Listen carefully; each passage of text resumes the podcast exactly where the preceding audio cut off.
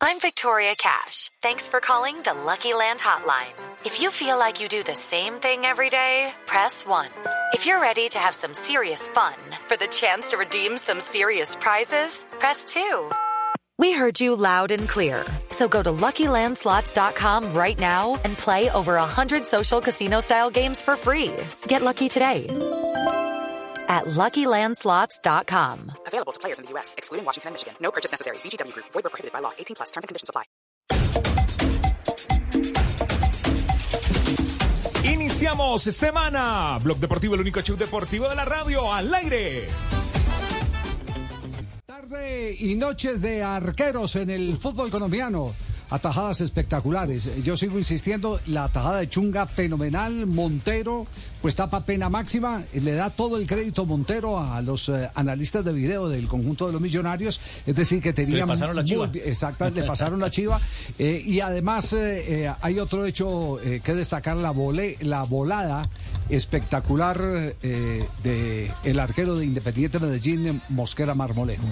En el partido que perdió el Rojo de la Montaña frente al cuadro América de Cali, de todo eso estaremos hablando, porque los arqueros son protagonistas en esta eh, audición de hoy de Blog Deportivo. ¿Hubo algún percance de tipo arbitral, doctora Joana, como para que vamos eh, metiéndole diente al tema más crítico en el último año en el fútbol de Colombia, que es el arbitraje? Pues en dos partidos, Sí. jugadas, digamos que se prestaron para división de opiniones. Sí. En el partido de Alianza Nacional y en el partido de Millonarios Chico. Muy bien, la vamos a analizar más adelante con nuestra especialista Joana Chaparro, la doctora Joana Chaparro, nuestra especialista arbitral. Castel, me acaba de llegar una joya espectacular. Antes de entrar al desarrollo de los, de los temas, me acaba de llegar la revista Panenka y hay una entrevista de Romario. Una entrevista de Romario. eh, que le voy a ir eh, a lo largo del programa soltándole algunas cosas de lo que dice Romario. Yo no sabía que Romario, fíjese que el otro día estábamos hablando aquí de, de Rodrigo Fondegra y de Canocho Echeverry que negociaban los permisos. Yo no sabía que Romario había negociado con Johan Cruyff cuando era técnico del Barcelona un permiso. Carnaval. Había, había negociado un permiso y después de que queda campeón del mundo en 1994, todo el grupo de jugadores del Barcelona se reúne eh, por autorización de Johan Cruyff para sentarlo en el banquillo de los acusados porque él se demoró en llegar a la temporada. Y las respuestas más adelante eh, la, vamos a, la vamos a tener, las respuestas son eh, realmente maravillosas.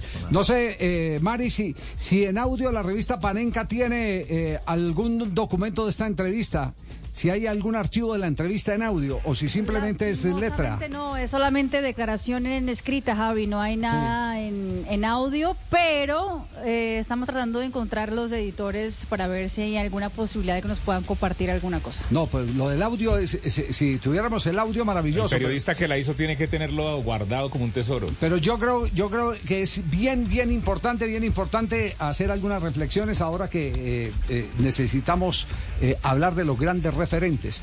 Por ejemplo, eh, Cruyff le criticaba el que hiciera gola- goles con la punta del pie, con la punta del zapato, la punteira. ¿Cómo, cómo se le dice mayor, eh, en portugués? ¿Cómo se le dice, Marina? Eso, la, De punta, de punta, punteira. Sí, sí Ah. pun- pun- puntera, Sí. o de puntera, o no, pero tiene otro nombre. Espérate un segundo, voy a, voy a- es que se me, se me fue, Bueno, me escapa, bueno. pero, pero, Bueno, a perfecto, tranquila, no, no, tranquila que al que no se le escapa, registrada la, de- la que no de- se le escapa es a eh, Montero, las reivindicaciones, porque fue fundamental en la victoria de Millonarios. Ya tenemos a Álvaro Montero en este momento en línea para conversar con el arquero de Millonarios. Eh, Álvaro, ¿cómo le va? Buenas tardes.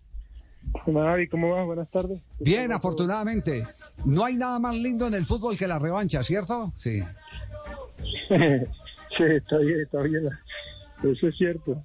Claro, después del partido frente a Independiente Medellín, sé que eh, por muchos lados le llovieron eh, críticas, algunas bien fundamentadas, otras eh, arrabaleras, que hacen parte de este mundo de hoy de, de la comunicación en, en las redes. No sé usted cómo manejó eso de Independiente Medellín.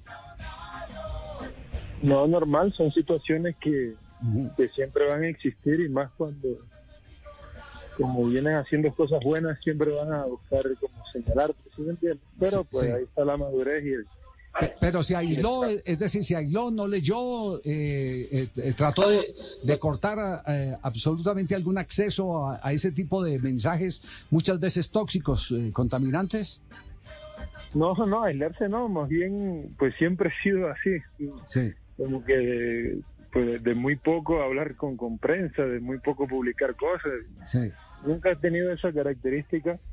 Eh, lo que sí es que, pues, en momentos de, donde las cosas no, no van un poco bien, uno siempre que estar cerca de su familia, que son las personas que siempre están, ¿sí Claro, claro. Después de nada, pues la rutina normal, trabajar. Tenemos que madrugar todos los días a trabajar para estar bien. Ah, pero no me puede negar que eh, hoy eh, eh, o ayer tuvo la tentación de abrir el periódico, escuchar, prender televisión pa- para ver cómo había volado en el penalti o no.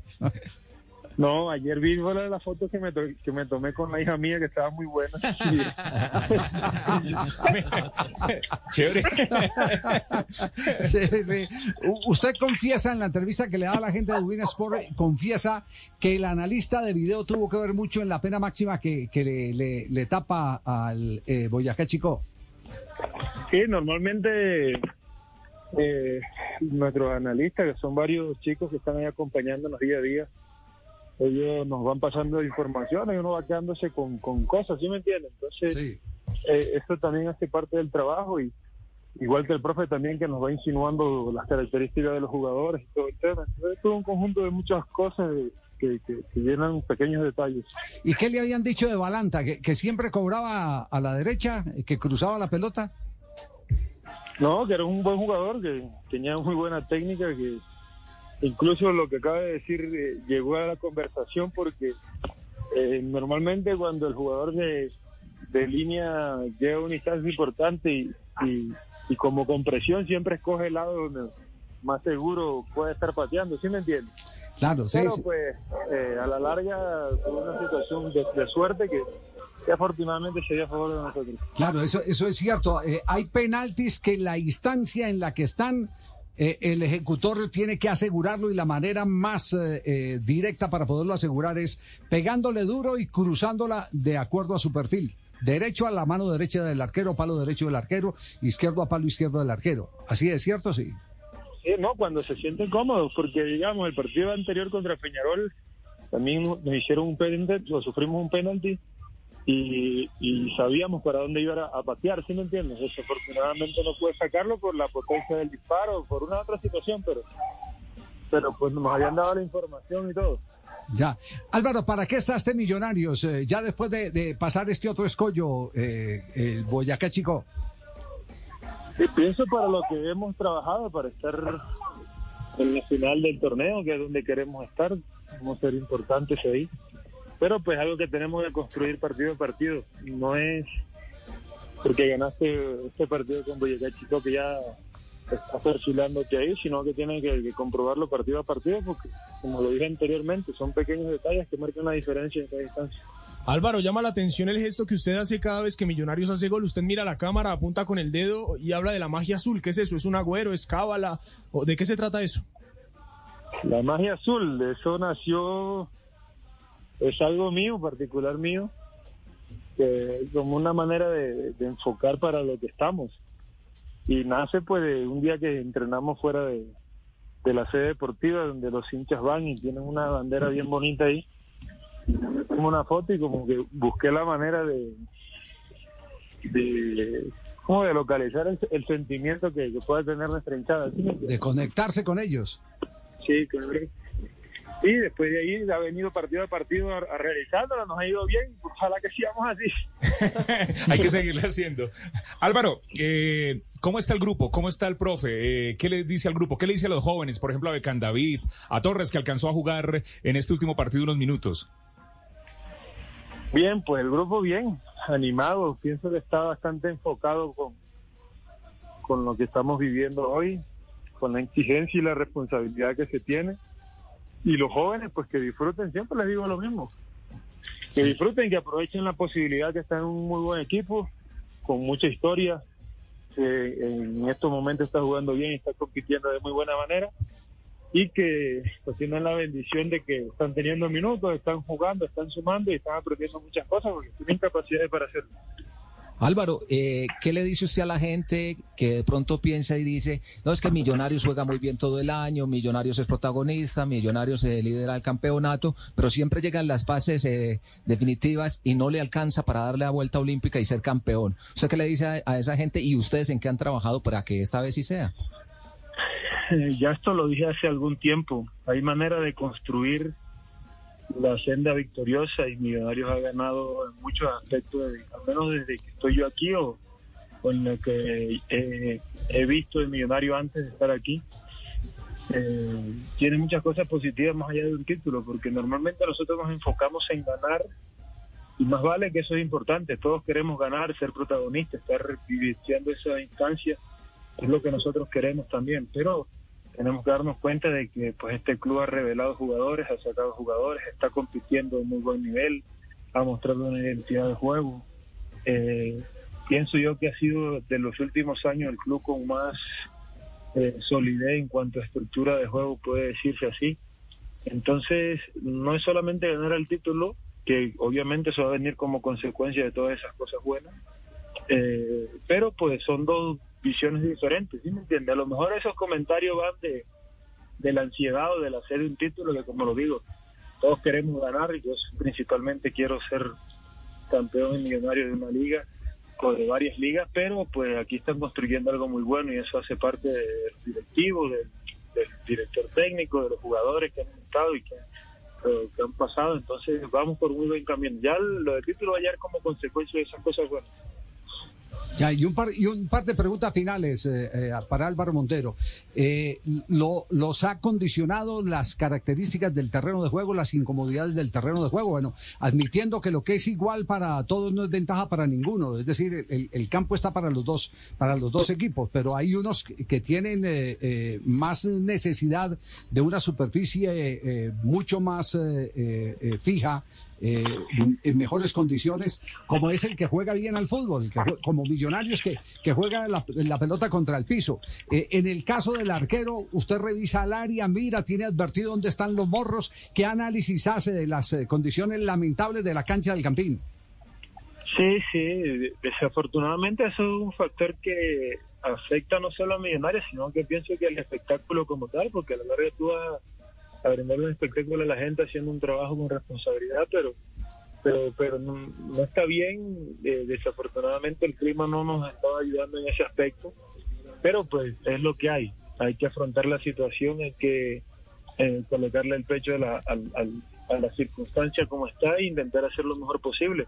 Indudablemente pues es una situación que afecta porque eh, eh, un juego de contacto o de, o de tanto movimiento pues tú no vas a sentirte con la misma confianza de estar pisando en un terreno que está totalmente resbaloso o que los parches no están fijos en la tierra. Entonces va a ser un poco complicado pero es lo que hay, hay que, que eso no puede ser excusa, hay que afrontar la situación y intentar demostrar lo, lo- lo que vienes haciendo. Pero me imagino que se deben tomar eh, eh, al- algunas previsiones, por ejemplo, decirle a los compañeros, mire, eh, no estoy seguro eh, y, con las condiciones en que está el terreno, en cualquier morrito puede levantarse la pelota y, y- e involuntariamente dar un rebote. Ustedes me tienen que acompañar, tienen que estar más pendientes, cosas así por el estilo. Es decir, plan B frente a una situación adversa como es una mala superficie de campo, ¿no?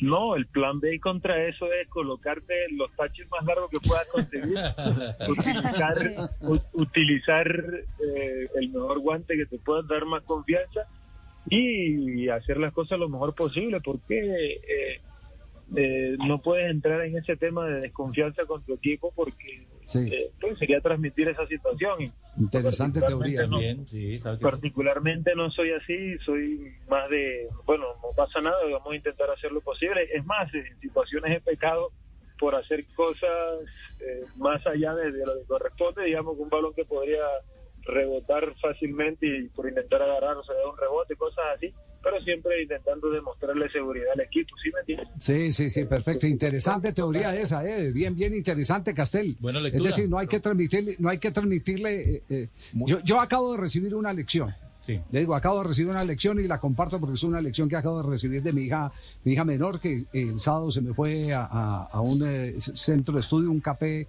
café biblioteca, Eh, entonces yo le dije, pero ¿cómo vas eh, por la calle eh, con, con eh, morral y computador? Y me dice, no, es que eh, el miedo hay que manejarlo. Lo que hay que tener de aquí en adelante es precaución. Analizar qué es lo que ocurre alrededor. Y, y fíjese que esto aplica perfectamente para lo que nos está diciendo eh, eh, Montero. Es decir, las circunstancias del campo, ellos no, no las pueden, no las pueden variar. No la van a cambiar. Pero tiene, pero, No hay pero, control. pero cada uno tiene que tener su propia responsabilidad, hacer su propio análisis. Si, si el Claro. terre- si- así es más o menos, esa es la idea, ¿no? No, y es algo que pues, nuestro psicólogo deportivo o coach que nos lleva a dar charlas habitualmente nos dice, pues, preocúpate por cosas que tú puedes controlar. Ajá. ¿Qué puedo controlar? Pues lo que te acabo de decir, intentar tener los taches más largos, eh, un buen un buen guante, tener la confianza, intentar hacer todas las cosas bien. Hay cosas que yo no puedo controlar, el factor climático, las decisiones de los árbitros, en fin, todo ese tipo de situaciones externas que no dependen de mí, pues no me tengo por qué preocupar. Sí tener mucha precaución de no equivocarme, de, de hacer lo correcto en su momento. Entonces, es así como hemos manejado todo este tipo de cosas. Álvaro, sí, iba a preguntar justamente eso del, del tema de las canchas en, en Colombia, cómo lo estaban viendo ustedes, pero eh, que ya, ya que se, ya se hizo esa pregunta, quería preguntarle más bien, si el próximo partido es miércoles contra el América, el América que ya también tiene cuatro puntos, también tiene la ventaja y de hecho tiene más goles, eh, saldo de gol eh, en este momento en la tabla de posiciones, ¿ese para ustedes es visto hoy como una gran eh, final anticipada para ver quién puede pasar a la final? No, se van a enfrentar dos grandes equipos. Indudablemente la circunstancia en la que llegamos, ambos equipos, eh, puede pensar que el que más puntos saque eh, entre los dos partidos que tenemos seguidos, pues puede desequilibrar la tabla. Entonces hay que enfocarnos en eso, en sumar, en ganar lo, lo- o en sumar la mayor cantidad de puntos posible, porque es lo que lo, lo que lo que te va a llevar a una final, ¿sí me entiendes? Independientemente del rival, sabiendo de que es muy buen equipo, que compite muy bien, eh, pues hay que hacer las cosas mejor que ellos para, para ganar. Esto- Estos hinchas azules son la maravilla. Acá escribir un hincha. Bueno, yo yo sé que Montero bajo los palos eh, es una maravilla, pero yo lo quiero ver cobrando un penalti. Ah, es grave. Sí, no, no, no, no, no puede ser. pero no lo hace. Yo me preocupo mucho para no llegar a esa instancia. No, pero nos vamos Si a preparar, nos pues, vamos a preparar, nos de vamos a, nos vamos a ¿Ah? preparar Montero para eso, podemos llegar a esa instancia, podemos depender de un penalti suyo, entonces, entonces todas, no me asuste. De una, de una tajada así, completamente, ¿verdad? pero de un, de, una, de un disparo, soy bastante sincero en ese aspecto. Eso es una circunstancia en la que no estamos habituados la mayoría de los arqueros. Entonces, más bien prefiero hacer el sacrificio de tapar uno, dos, tres penaltis. Entonces, entonces hagamos algo, Javier. Ya Sí. terminamos esta entrevista Diga, acá y, diga, y- y me llevo, me llevo a Montero a entrenar penalti. Sí, sí, sí. me lo llevo a patear Ah, porque bueno. lo necesito al Vaya, 100%. vaya, pues, Lo perfecto. Álvaro, muchas gracias, eh, muy amable y, y qué bueno que haya encontrado eh, rápido esa, esa revancha, porque el fútbol todos los días es de revancha, por eso es que no hay que bajar los brazos. Vale, Agui, un gran abrazo para todos. Chao, muy amable, gracias. hablando Álvaro bien, ¿eh? Montero, el, el arquero de, de Millonarios. Mucha seguridad, Javier. Arquero de Selección Colombia, transmite. ¿verdad? Sí. Este claro. pelado está fino. Sí. Me llama la atención el coach que dice que tiene millonarios. Claro, es que, Colombia. es que en eso han mejorado los equipos de fútbol, Javier. ¿Qué? Han mejorado mucho hoy, hoy, han mejorado mucho los equipos de fútbol. Esa asesoría, esa participación de otra disciplina, de- el ingeniero de la cabeza, que, que es el, el COA. Sí, señor, el ingeniero de la cabeza. Claro. Hay que los tornillos porque, porque normalmente nosotros enseñamos a, a manejar los pies. Sí. Educamos más, más rápido los pies porque es más fácil que la cabeza. Y hay, hay especialistas, hay gente encargada, ha estudiado, se ha preparado para, Claro, para hacer este claro. trabajo. Por ejemplo, por ejemplo, la directora del líder, eh, eh, ¿cómo es que se llama? Eh, Blanca Inés Durán. Blanca Inés Duranes, ¿sí? Eh, ¿Usted cree que está, eh, eh, en- eh, alguien le, le, le recomendó que, que, que- que entrenara bien la cabeza? Yo, yo no entiendo esta, esta apreciación que ella tiene sobre lo que está sucediendo con la cancha Sí, del no, eso me pareció Sí. A ver. desafortunado esa ¿Cuál salida. ha sido o cuál es el equipo que se ha quejado del tema Millonarios? Y yo sé que, que con el técnico Gamero me gustaría, de hecho, eh, poder estar en esta charla también con él para contarle del escenario. Pero realmente, si ustedes se dan cuenta, no ha habido un solo jugador lesionado. Ni un solo jugador lesionado.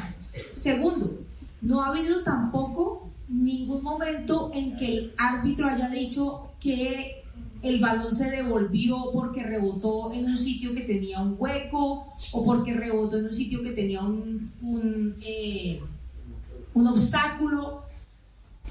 No, yo, yo, No. La, yo la verdad, a ver, Dios ve- mío. es decir, tiene uno No que tiene uno que lesionarse para No poder la determinar si no la conoce. No, no la conoce ser, ni no. tiene alguien cercano que le recomiende no, cómo no abordar sabe este de- tipo no de temas. de eso. No, no, no No sabe. del entiende, no espectáculo. ¿Cómo se hace el de mantenimiento? ¿Qué- qué- Definitivamente no, no tiene ni idea. Eh, aparte, eh, eh, a la doctora hay que decirle, eh, eh, aquí tenemos otra doctora especialista en arbitraje, Eh. que no necesariamente el árbitro es la última ah, palabra en ese, en ese sentido. Antes era el árbitro. Ahora es la organización la que determina. Hasta en su silla, eh, Fernando eh, puede tener la última palabra si se continúa jugando o no se continúa jugando, ¿cierto? Fernando, el, el presidente de la. Yo de la aquí estoy con él, está oyendo. él está oyendo, sí, bueno. sí, sí, por- por- porque a veces, a veces, a, a veces es eh, las urgencias eh, publicitarias, comerciales y administrativas las que eh, permiten el que un partido se pare o no se pare. Pero eso no quiere decir que todo esté, que todo esté bien. Eh, es como el cuento de, de- de que eh, solo es una bacteria. No, el estadio del Campín tiene un problema dramático de drenaje. Y De ese- años. de años. Y ese problema dramático de drenaje, eh, que se busque un ingeniero porque lo deben tener. Hidráulico, eh, claro. Es, es fácil, fácil eh, de que lo puedan, eh, que lo puedan eh, discutir como tema. Es producto del peso de la gente en los conciertos en plena cancha, en pleno terreno Porque de el de techo no se daña. Eh, Solo porque se no utiliza para jugar fútbol. Conciertos. Solo se utiliza Sí. para jugar fútbol y es la mejor Sí, gramilla sí. del país. Bueno, por, eso- por, por eso, por eso le digo que. Los, los que a- indicadores que ella usa no son los, los No, no, no, ideales no. para medir No, el estado no de la cancha. bueno, eh, lo digo con todo con todo respeto porque porque también a uno esa frase a- esa frase a uno a uno se la han dicho cuando uno está fuera del lugar a mí me lo me, me han dicho eh, eh, mm, zapatero a tus zapatos a mí me han dicho es decir, yo no voy a opinar de, algo eh, en lo que no soy eh, erudito o por, no lo maneja. menos, o por lo menos si soy vocero, me documento primero para dar una apreciación. Pero decir que Gamero, eh, eh, por reclamar eh, un mejor terreno de juego, eh, entonces está fuera del lugar eh, Gamero. no, por Dios, por Dios. No acaba la, la- a ver, no acaba la Conmebol de multar a Independiente Santa Sí. Fe con 10 mil eh, dólares. Claro. No, Opa. no, no lo multó porque le tiene bronca a Santa Fe, sino porque Santa Fe tiene un estadio, una cancha que no le permite eh, al campeonato tener la lucidez porque es parte de la protección de, de- de la imagen de un Ni para Santa torneo Fe ni para el foráneo. Para, para ninguno de los dos. Es el espectáculo que lo defienden como tal. Pero bueno eh, eh, la ignorancia es atrevida dice dice el dicho Son las 2 de la tarde, 26 minutos. Estás escuchando Blog Deportivo desde Bogotá, Colombia, para el mundo entero. Blog Deportivo, el único show deportivo de la radio. Eh, ¿Hubo algún eh, eh, hecho para destacar arbitralmente, doctora Joana, del partido entre Millonarios y Boyacá Chico? ¿El penalti fue bien pitado, fue bien sancionado? Sí, eh, la mano de Arias en el área fue bien sancionada por el árbitro. Eh, esta mano, digamos que es una jugada de VAR y ahí estuvo muy bien el VAR ante el llamado del árbitro porque como es una jugada tan rápida, eh, la percepción, el árbitro no tenía toda la visual de la acción, entonces la percepción, digamos que inicialmente era que no le había rebotado en la mano, sino en una parte del cuerpo y había salido a tiro de esquina. Eso era lo que inicialmente estaban reclamando los jugadores del Chico. Posteriormente, ante el llamado del VAR, fueron, hicieron la revisión, tuvo que mirar desde diferentes ángulos la acción para determinar que efectivamente hubo una mano punible de Arias, donde hace un movimiento adicional, amplía el volumen del cuerpo y cumple con todos los ítems para ser sancionada. ¿Cuánto le dio de calificación al árbitro del partido? Le di siete puntos. Siete puntos. el señor eh, eh, Inestrosa. Inestrosa. Ok, Inestrosa, siete el árbitro de, de este partido. Alberto Gamero habló eh, de la importancia de tener a un arquero en buen momento y un delantero en buen momento. Yo siempre les digo a ellos, ahorita Castro me estaba, como dice uno en el argot costeño, me estaba mamando gallo de la bola que sacó y es la parte defensiva. Yo les manifiesto a ellos que, o cuando Castro vino, yo, yo- me gusta que meta gol, pero también tienen que entender cuando no tiene el balón y tienen que defender. Hoy, hoy hizo las dos cosas, defendió y nos hizo el gol. Y lo de Montero, yo precisamente hoy también le dije, estos son de pronto los momentos que uno quiere cuando el, el- el arquero, el arquero salga a reducir. Hoy en la jugada del penalti, fortuito. Después hubo dos o tres jugadas más donde, donde él sorteó bien la, eh, eh, su arco. Entonces, eso para nosotros es, es satisfacción, satisfacción porque son dos. Uno siempre dice el 1 y el 9, y el 1 y el 9 entra en el circuito defensivo y entra en el circuito ofensivo. Por ahí de pronto es lo que le quito a, a Montero. Pocas veces que no quiero que entre en el circuito ofensivo para que no- para no pelotear al equipo. Quiero que me entre en el circuito defensivo para, para que por lo menos guíe bien a su defensa y, y tenga él la, la posibilidad de que cuando le llegue una que la saque. Y hoy me parece que fue importante el trabajo de Montero. Gana Millonarios, está de líder en el grupo, el conjunto embajador. Eh, depende, eh, en caso de un empate, volvemos a reiterarlo, del punto invisible de bonificación por haber sido segundo en el torneo de todos contra todos y por lo tanto primero de su grupo. No es el grupo no mira B. los goles, que ese es otro exacto, que no vale ahí. va- ahí, ahí no vale. Pero, pero sí nota uno, Castel, y creo, y creo que eso es inocultable, que eh, McAllister sí necesita tener a, a otro Sí. hombre que le ayude a llevar el peso del partido y ese es Cataño. Se nota la ausencia de Cataño. Los dos partidos, Javier, si bien es cierto, sacó un buen empate en Medellín, 2 a 2, y ayer ganó. La verdad, no fue el equipo dominador, envolvente que suele ser o que solió ser en el torneo. Estos dos partidos con la ausencia de Cataño, ta- seguramente también con la ausencia de, Cortés en la selección sub-20, disminuyó un poco su, eh, su supremacía eh, du- durante el trayecto del partido, pero sigue siendo un equipo. La idea es la misma.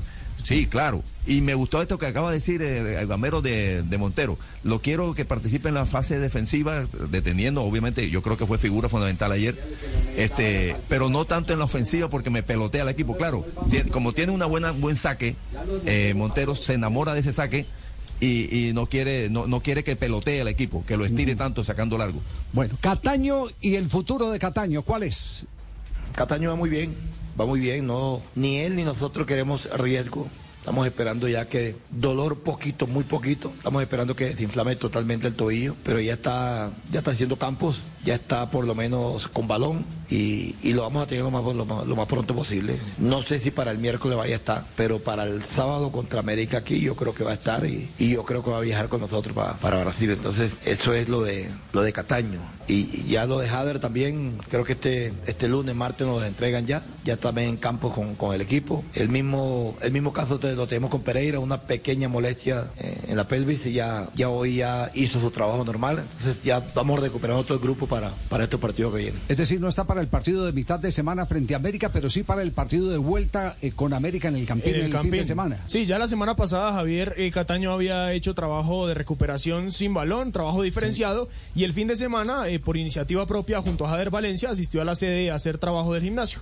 Perfecto, entonces eh, eh, Estará para el sábado. Ya, ya, ya para rematar y para viajar para el juego internacional Frente a América Mineiro en Brasil. En, en eh, Minas Gerais. Sí, señor. Exactamente. Oiga, a propósito de Brasil, eh, antes de ir a, a nuestro a nuestro corte comercial, ¿qué pasa? Es que dieron mina y me puse así. Dieron mina Gerais. Minas Gerais.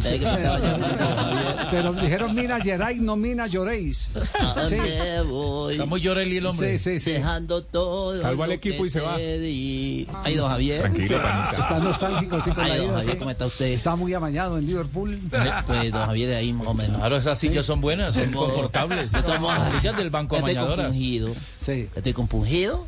Sí. Eh, lo dejé todo en la cancha. Pantaloneta, Pues te- media, guayo. terminó todo. con una maravillosa calificación. No sé, Mari, la calificación eh, eh, que tuvo. eh, eh, O sea, más que los chistes. sí, me, me fue mejor- 7-4 me fue tuvo la mejor. Uy, no, eso es mucho. 7-4, ¿eh? Yo Yo nunca lo he 7-4. sacado en un chiste. No, hasta ahora no. Sí, que nunca lo... Creo que nunca lo va a sacar. depende. Nunca lo, nunca lo han sacado en un chiste, no. sí. No, Pe- no. Pero depende del que venga, porque ya no vamos a ir a otro corte No, comercial. Sí, Usted me da Sí. la oportunidad así en medio de mi Sí, tristeza. en medio de su tristeza. Así sí. como el payaso. Sí, Exacto. claro. Ríe, payaso. Ajá. Ríe por no llorar, dice Ajá. la canción. Sí, Sí, señor. canción. Me amor y me presenta. Claro, arrancando semana en el único show deportivo de la radio a las 2 de la tarde, 33 minutos. Aquí está con las Superfocas. El show. Cantemos, cantemos. Eh, listo. Tan, tan, tan. El show del Panita en el Blue Radio y BlueRadio.com. Vamos todos. Jerry, arrancando semana, Jerry. Vamos, no importa, Jerry. ¿Contentos o tristes? Contento todo. La- Las Superfocas siempre contentas. El show de Jerry. Hola amigos.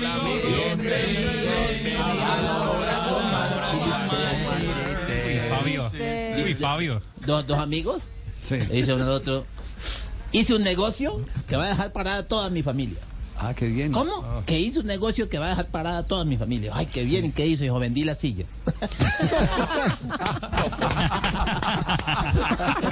Dios mío. Qué tristeza. 7-3, 7-3. Les, les he dicho que me ha llegado una joya de la revista Panenka eh, sobre este hombre, eh, para que vamos memoriz- memorizándolo. Escuchen. Olha o Brasil, lançamento para Romário, ganhou, do Mauro Silva dominou, goleiro saiu, ele passou pelo goleiro, vai marcar, chutou, guardou. Do Brasil, do Brasil, do Brasil! Romário! Romário! Romário! Bota a coroa de rei! Romário! Camisa 11, delira o povo brasileiro! Bota Sí, a algo, algo bien interesante. eh, eh, cuenta Romario en esta, en esta revista. eh, cuenta eh, que eh, su hermano, él y su hermano eh, vivían en una favela de una pobreza eh, Absoluta. pero total, una casi, casi que llegando a la miseria, casi que llegando a la miseria.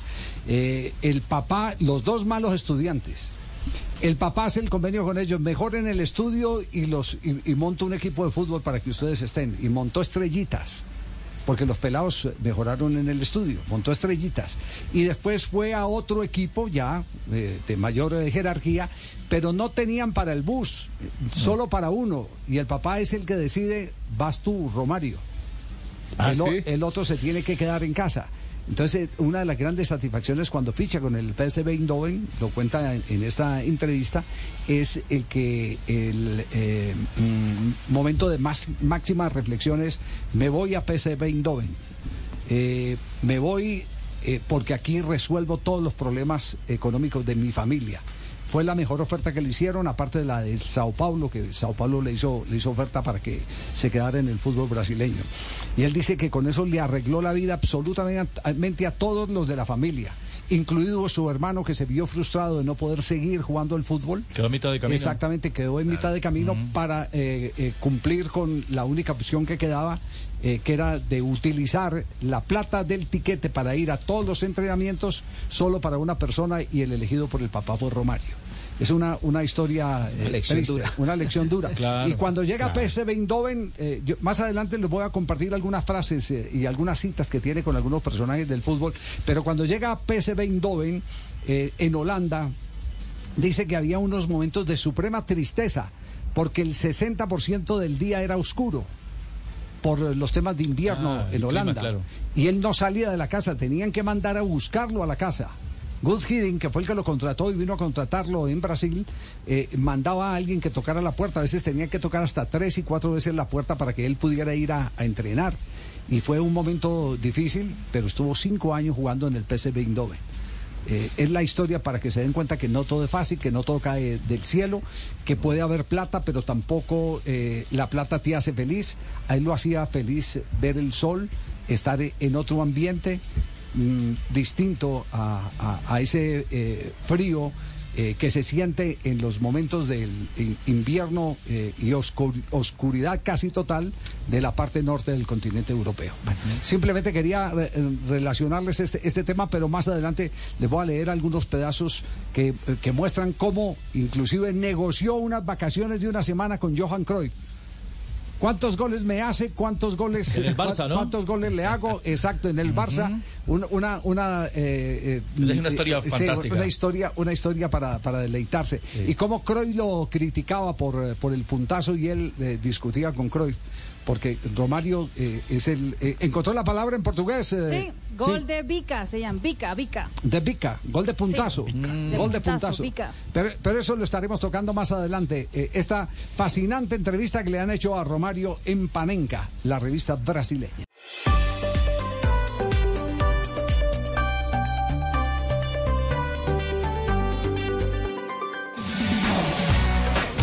Son las 2 de la tarde, 40 minutos. Blog Deportivo es el único show deportivo de la radio y estamos arrancando semana.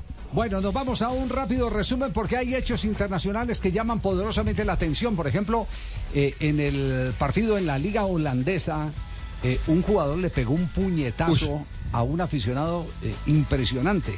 Uy. A lo Tyson. A lo Tyson, exactamente. Tyson, sí. ¿Tie- ¿Tiene esa historia, Mari? Sí, eh, eh, Sí, señor, un jugador del 20 de Sí. la liga holandesa que por, por defender a uno de los sus colegas eh, afrodescendientes eh, le pegó a un aficionado que estaba esperándolos afuera del bus. Claro, porque le dijo negro de mierda a un, a pelado de 21 años, a un No. pelado de 21 años que es además jugador de selección de, de- de- de Países Bajos. Hey. Y le dijo negro de mierda y este, su compañero Bien también hecho. afro, le pegó un guascazo, pero, pero Con impresionante.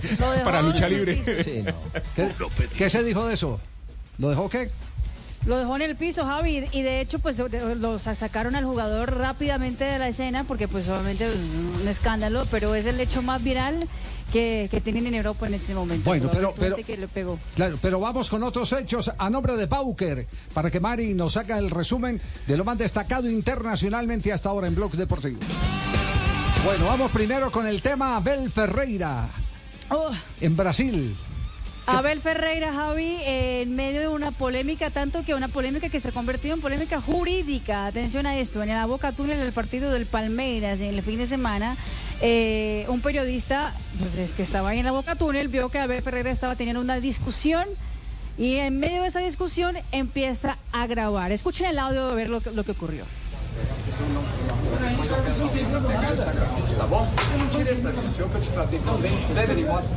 Ahí estaba discutiendo Abel Ferreira con alguien de la logística.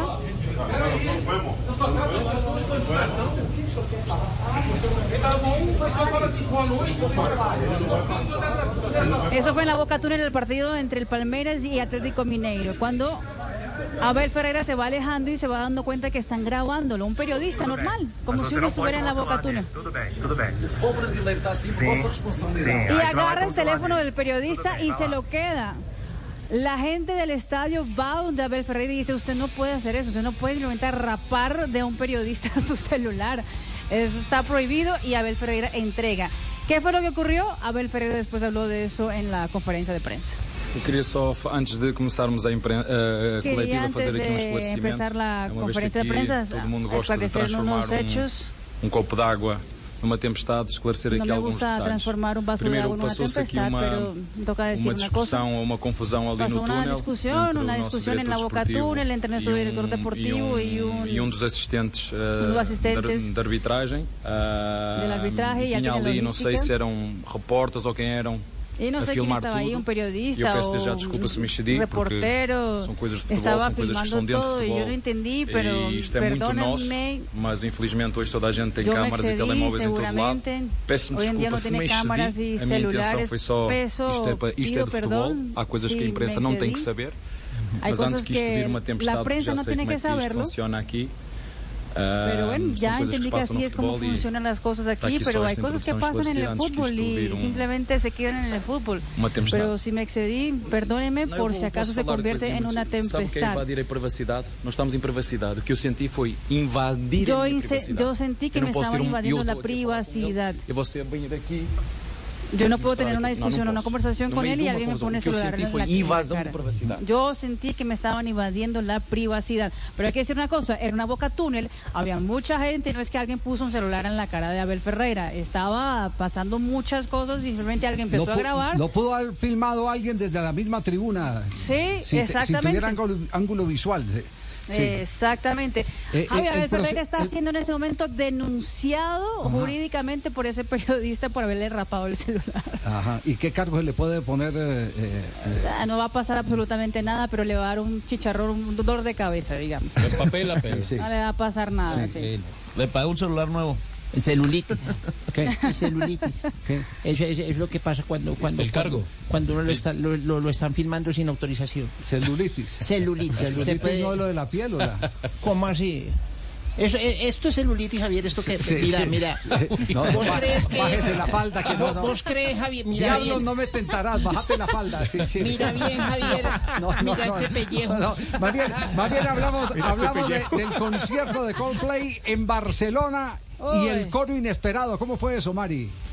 Javi, estaba Coldplay, la banda, famosa banda que estaba en concierto en Barcelona, estaban haciendo el concierto en el Camp Nou.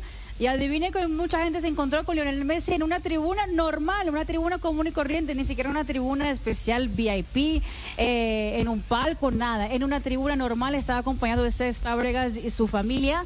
Eh, y hay muchísimos videos y la gente empezó a gritarle, obviamente a hacerle coro, Messi, Messi, para que volviera. Escuchen.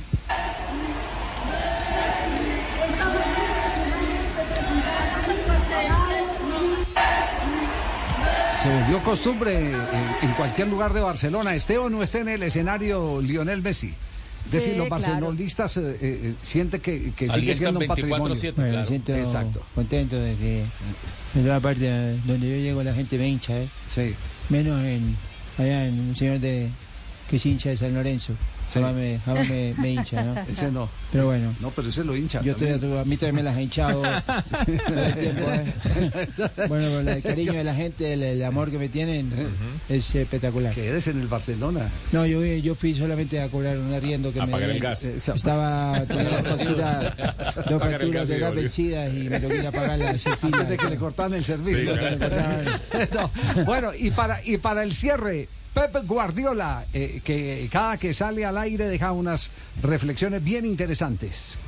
Pues imagínese que esta vez Javi eh, eh, participó de algo que yo creo que Pep Guardiola nunca pensó en participar, en una actuación de una serie, eh, una serie de esas eh, que ya va con su tercera temporada, eh, se llama Ted Lasso y Pep Guardiola se hace de Pep Guardiola en un partido de Buenas, fútbol, buenas, escúchenlo.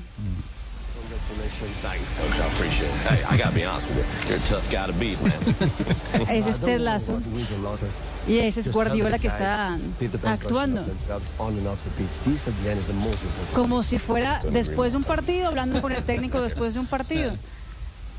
Pero, pero bien, actúa bien, actúa bien. Es una participación de tres minuticos nada más, pero, pero tiene, tiene futuro en la. ¿A como minuto? sí, claro. ¿A como minuto? ¿A como minuto? Eh, ¿ah? ¿A mí por qué no me llaman? A usted lo llaman, y para mí está muy cotizado. Yo. Tremendo. Corté el lazo, ¿no? Corté el lazo. No, Llega Guardiola, tiene a Romario en la frontal. Romario se lleva el balón. Romario.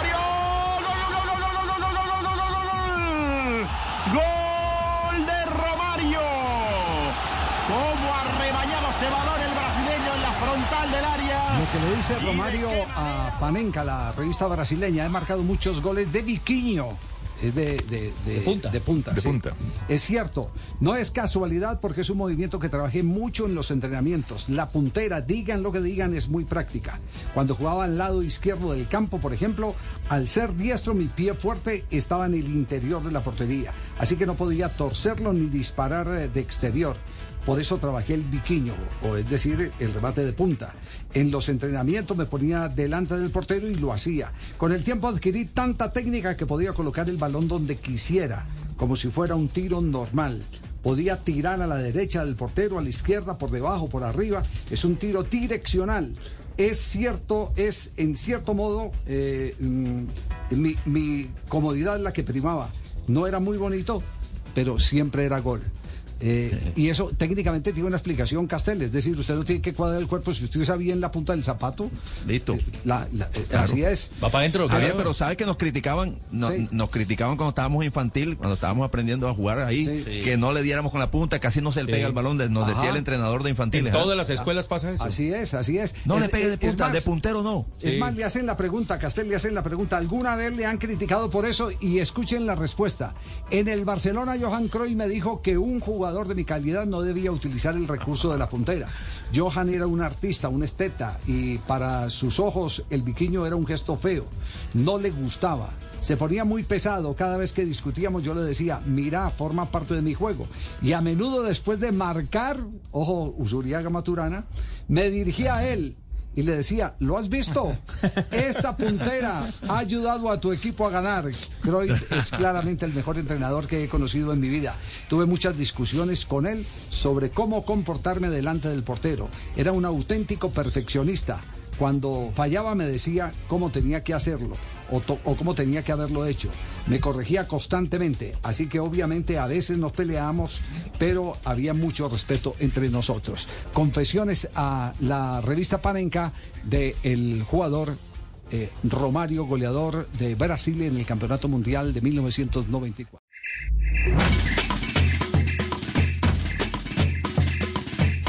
Son las 2 de la tarde, 53 minutos. Escuchas Blog Deportivo. Este es el único show deportivo de la radio, 253. Eh, decíamos al arranque o en el arranque del programa, doctor, es, eh, ¿se dice al arranque o en el arranque? Eh, Yo diría que en el arranque del programa. Sí. Diría yo. Todo depende de cómo esté el vehículo, Javier. Sí, sí. Los motores, la gasolina en el Pensé que arranque a de la como- de pensé que iba a hablar como Clébulo, pues, como- en Ambas son válidas. Sí, Eso exacto. Eso déjelo para autos y motos. Pero decíamos, decíamos que, que sí, este, que este programa iba a, a tener eh, la exaltación a los que siempre sufren, que son los porteros. Este, todas las modificaciones reglamentarias están para joder Ay, al el del portero. edificio sufre tanto. Sí, del Ay, edificio. me pobre hombre, eso le toca, lo regañan. ¿Sabe qué? Va- Él va- no pasa bueno en un 31. Le damos la bienvenida a este hombre. Chunga lo aguantó bien. Chunga se queda con la bola, la tuvo Duque. Una tajada fenomenal de Chunga. Eh, una tajada, eh, Castel, eh, lo comentábamos ayer, de pura y física velocidad de reacción cuando estaba tendido en el partido que empató Alianza Petrolera frente a Atlético Nacional en el estadio Atanasio Girardot. Pues eh, queremos primero darle la bienvenida a Chunga para conversar justamente de eso, porque, porque son jugadas que vale la pena destacarlas, porque siempre pues mirando al arquero que la saca del fondo no es como muy aburridor. Chunga, ¿cómo le va? Buenas tardes. Bueno, muy buenas tardes, un saludo especial para todos allí y bueno, gracias por la invitación y bueno, aquí estamos, estoy aquí rumbo a montarme en el avión que voy Ah, no. para Barranca. Ah, sí, se va ya a montar. en la- Bueno, entonces, regálenos, regálenos una explicación sobre esa atajada fenomenal ya cuando estaba vencido frente a Duque, arrancando el periodo complementario. Bueno, ¿qué te digo? He visto el- la jugada ya como 80 veces y todavía no le encuentro una explicación, ¿no? No, ¿cómo así? Creo que una jugada, una jugada muy rápida, sí, o sea, una jugada rápida frente a un jugador como Duque que es un goleador. Y bueno, la verdad yo no me esperaba que él me hiciera esa mague, yo estaba intuyendo que, que él me iba a patear hacia ese palo donde, donde yo me tiré. Y bueno, creo que, que Dios me dio como la fuerza necesaria para, para apoyarme en mi mano derecha y sacar la mano izquierda con, con mucha rapidez y poder quedarme con la pelota, porque ahí se ve en el video que cuando me lanzo hacia la derecha, por como estaba la cancha, me resbalo un poco, pero logré frenarme con la, con la mano derecha y ahí pude, ahí pude, la verdad todavía no le encuentro explicación, pero creo que, que fue una gran atajada. Sí, eh, eh, de las mejores que ha hecho últimamente, ¿no? ¿O, o ha tenido mejores? Pues la verdad, eso he hablado ahorita con mis compañeros. Yo he tenido atajadas donde he dicho, uy, esta ha sido fenomenal, pero yo creo que la de ayer sin duda alguna ha sido la mejor. Sí, eh, eh, pero, pero hay algo también que, eh, que eh, puede tener la respuesta. Cuando usted tiene el hábito en los entrenamientos de repentizar, eh, porque el arquero está obligado a repentizar, cuando, cuando se trabaja bien el portero, pues el organismo y la cabeza están conectados para este tipo de emergencia, porque esto fue una emergencia, porque con, con el amague de Duque usted ya se había jugado y desde el piso fue que reaccionó para abrir el brazo izquierdo. Sí, claramente, los entrenamientos también son para eso. Cuando tú trabajas eh, jugadas que son realidad de partido, en este caso en el tema de los arqueros, que normalmente se hace ese tipo de cosas, pues cuando llega el momento de actuar, toca sacar a relucir eso y yo creo que ayer fue una jugada, como tú dices, de puro reflejo, porque la verdad ya yo estaba jugado, me había jugado hacia un palo confiando en de que él iba a patear para allá, pero bueno, yo creo que esa jugada de ayer fue muy importante, tanto en lo personal, que yo creo que en lo grupal aportó muchísimo para poder sacar ese resultado que, no, que hoy nos mantiene todavía como líderes del grupo. Ya, eh, eh, conclusión de- del partido, eh, ¿fue más difícil de lo que esperaba llevarse ese punto o, o creen que pudieron haber sido en cualquier momento los, los tres? No, tú sabes que cuando vas enfrente a un equipo como Nacional en el Atanasio, eh, sabes que va a un partido de ida y vuelta. Obviamente, si tú sales a proponer, vas a quedar expuesto a cualquier ataque de, de Nacional y con los jugadores que tiene, que tienen una capacidad individual importante, sabes que va a ser un partido de toma y dame. Y nosotros fuimos con la mentalidad de, de eso, de jugar un partido digno de final y yo creo que ayer más allá de las condiciones climáticas y lo que se presentó, yo creo que dimos un buen espectáculo a la gente que a la final creo que eso es muy importante. Creo que la gente salió satisfecha por lo que los dos equipos, a pesar de lo que había en el terreno de juego, que no se podía mostrar un buen fútbol, eh, creo que, que se hizo. ¿Ya está sentado ahí en el avión? Sí, no. No, apenas vamos aquí por el túnel. Ah, no, no, no, no. va- va- va- apenas va por el túnel. No, no, no. Es, que hay una explicación. está más- Esta entrada está más demorada que un trámite en la EPS.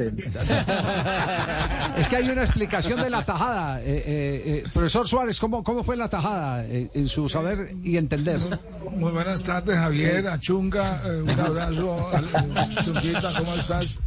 Eh, bueno, no, eh, biológicamente eh, eh, la intuición, lo que dijo Chunga, es que tiene una razón de ser y evolutiva. El ser humano pues tiene dos sistemas de procesar la información. Por un lado estaría el sistema rápido e intuitivo, por ejemplo, si tenemos que tomar una respuesta rápida al ser atacados, por ejemplo, por un animal, en este caso no es. Si tenemos que elegir entre dos caminos y seguir, pues hay que arrancar a correr, ¿no? Es muy eficaz cuando tenemos que tomar una decisión. El pensamiento analítico tiene un trabajo y eso no es, no es, no es al azar. Eso no es al azar, chunga. O sea que, que, que pues, eh, el se- eh, ser feliz, ser feliz es una, es una, esfuérzate por ser feliz y no te ya el berraco, chunguita, ¿qué más?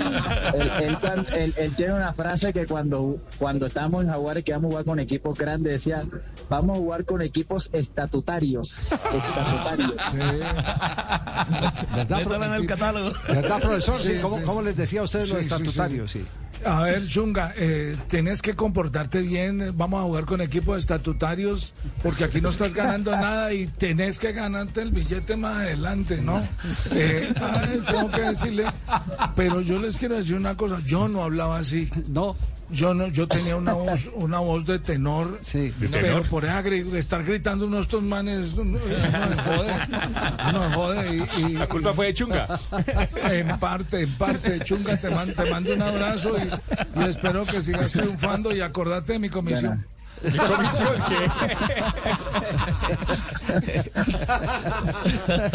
Chunga, un, una- un abrazo. Sabemos que, que- que lo apremia ahí El eh, el acceso a- al avión. Ahí Eh, debe estar el pibe con él. ¿El pibe con él, sí? Ahí debe estar el Sí. pibe. No, no. Acabamos de montarnos ya en el avión. La vaina está jodida porque está pegando culo aguacero aquí en Bogotá. Chao, Chunga. Panita Un peligrando. abrazo. Sí, sí. Feliz viaje. Bueno, muchísimas gracias a ustedes por la invitación. Muy amable. Ah, Qué personaje. Qué personaje, sí. Siempre nos regala una invitación. El número de atajadas en el campeonato es Chunga. Sí. Cinco atajadas por partido. Cinco atajadas por partido. del campeonato. Cinco tajadas por partido. Atajadas. Cinco sí. Con arroz, muy bien. Bueno, a- nombre de Win Sport les vamos a hablar a continuación del partido entre Atlético Nacional y el equipo. Piscina en buenas condiciones en Antioquia Piscina en buenas para jugar al waterpolo con las patas, Javier. Muy bien. Gracias. el. Gracias, Arley. Con Wine, con Wine, en ruta por la estrella. Win Sport Más.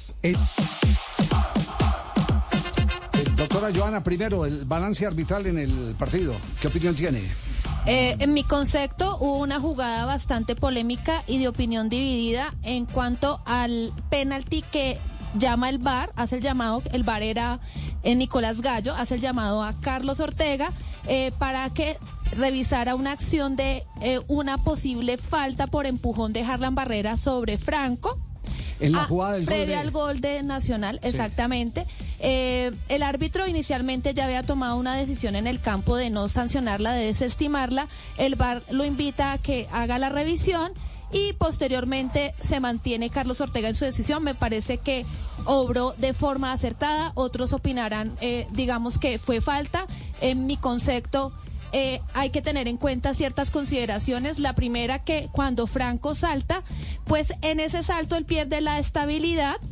Eh, Harlan en ese momento le pone la mano, no hace un desplazamiento, simplemente le pone la mano y Franco se aprovecha de esa acción para, eh, digamos, eh, caerse por la inestabilidad. Esa acción se produce por la inercia de la jugada en mi concepto. Ya. Eh, ¿Cuánto de calificación le dio Ortega? Eh, le di siete puntos. Siete puntos. Bien. Bueno, pro- profesor eh, Castel, eh, ayer vi que Carlos le, le hizo un planteamiento y no sé, J, J si, si ya ha tenido la oportunidad de hacer el análisis del partido. Yo vi esta mañana, vi eh, eh, parte, de, parte del juego y, y yo creo que la reflexión, estoy con la reflexión de Carlos. Eh, esto no quiere decir que sea malo, porque a mí me gustan los técnicos atrevidos. Eh, y, y a Autori yo lo he notado por su comportamiento, por su posición, que el hombre está por encima del bien y del mal. Él Sí. es de los técnicos que no sale a jugar con miedo. Está fresqueado Y, el eh, para Exacto. jugar, sí. Abrió, el- para mí abrió el medio campo, lo abrió en el periodo complementario, por eso le llegó más veces eh, Alianza Petrolera, queriendo darle mucho volumen, tener más delanteros con los dos eh, punta, con, con Da Costa y con, y con Duque. Y con Duque. Eh, pero eso hace, hace interesante los partidos como espectáculo, los partidos como espectáculo, pero me va definiendo qué tipo de entrenador es Autori. Es un entrenador agresivo, agresivo en el buen sentido Y- de la palabra, y que asume riesgos. Ja- Javier, y con un detalle, que cuando manda el doble nueve, los dos laterales casi que por inercia, porque cuando te ponen doble nueve, los dos laterales quieren ir a tirar centros. No, es que los lleva a más altura para poder. eh, Eso, justamente sacar entonces le abre el espacio a Petrolera que tenía ese par de flechas por los lados y ahí es donde el partido se abre y se vuelve de ida y vuelta porque Petrolera pudo fácilmente haber, haber conseguido una anotación más, tuvo varias opciones. Sí, sí, sí, así es. Eh, eh, Castel, ¿tiene alguna consideración sobre el tema? No, no, Javier, yo pienso que evidentemente hay momentos donde usted suma gente a un lugar, en un lugar y, y de, de, de- de- desplaza a otros de otro lugar y puede el rival aprovechar eso. Eh, lo ideal es que no ocurra eso. Eh, Lo ideal es que aún jugando con tres delanteros usted sea capaz de mantener un bloque y de defenderse bien. Eh, es- es lo, y hay muchos ejemplos de equipos que suman gente en ataque y no necesariamente este, los atacan. Son fáciles de atacar. Ayer a, a pesar del mal estado de la cancha, yo creo que vimos un equipo como Alianza Petrolera que juega bien al fútbol, que tiene vocación ofensiva y tiene movimientos, tiene funcionamiento, tiene, tiene velocidad en los dos extremos. Uno que centra más, el otro que gana más en velocidad para, para tratar de llegar al gol. Es decir, ahí hay un equipo muy competitivo. Posiblemente la presencia de dos delanteros desarmó un poco, abrió un poquitito en medio del campo, eh, pero así todo, aún jugando con un solo delantero eh, nacional en el primer tiempo, creo yo, antes de la, de la para del partido, Petrolera era más que nacional. Oiga, Jota, ya compró las gafas que el profe Autori le mandó a comprar, hombre, Jota. no, pero, no, pero sabe que yo, yo ahí le doy, dijo, le doy "Vaya a la la razón al profe. más cercana". claro. Sí. Ah, Sí, pero sí, fue a no. Jota o a quién? No, a mí no, a mí no, no, le hicieron la pregunta por el cambio de Harlan, que entre otras cosas, aquí en, en la transmisión también, cuando hablábamos con Castel, decíamos, Harlan era el que estaba moviendo el equipo y sacó a Harlan no para meter un volante de armado, sino para, para cambiar la estructura. Y finalmente, cuando le hacen la pregunta en la rueda de prensa, el profe Autori tenía la respuesta que era y nos mandó a comprar gafas a todos. Sí, los, man- los mandé a todos a comer, a, a co- a comprar, comer, no, a comprar. ¿cómo así a? A mirada de, de todos, de la hinchada, de quien analiza es simplista porque es el momento y normal. Pero nosotros llegamos de una viaje muy larga. Llegamos después de un partido en que hicimos cuarenta y tantos minutos con un jugador a menos y fue en Arequipa en mi lugar. Un desgaste innecesario. Después, ahora tenemos que en una cancha pesada por la lluvia remontar y tuvimos que hacer un esfuerzo a más. Este equipo está dando una respuesta muy buena a todos los niveles, y especialmente en el tema físico. Entonces, el tema de, de Harlan, es esto. estaba golpeado. ¿Será que nadie lo vio cojear? Entonces, yo necesito ir ao oftalmo. Pedir a nuestro médico para que marque un oftalmo, porque mira, ha sido golpeado todo el partido y después agarró un golpe, ¿ok? En el pie, de una manera muy evidente. No voy a arriesgar a la integridad de los jugadores, de ninguno. Entonces eh, tenía que, que, que reemplazarlo. O voy a dejar un jugador cojeando, teniendo otro partido de aquí a dos días, tres días. Entonces esto es, es muy claro. Está, ah, porque salió Haaland. Mira, acá no hay salido, eh, hay necesidades. Pero quem juega são eles. Quem viajam são eles. Quem passa um montão de tempo nos aeroportos são eles. Quem não tem tempo para recuperar são eles. E eles que hablam não são os jogadores de Nacional. É aquilo que se passa ao redor do mundo hoje em dia. Entonces, por ahí va, estaba, no iba a permitir que se quedara cojeando adelante de nosotros ahí a pasar y a cojear. Jota, compre las gafas rápido, No, hombre, no, Jota. no, Acuérdese que no Espere que estoy hablando, Cota. ¡Ah, qué berraco para hablar, hombre! Atravesa más que un marrano en la cocina este berraco, Jota. no olvide que No, necesita muletas para salir cojeando.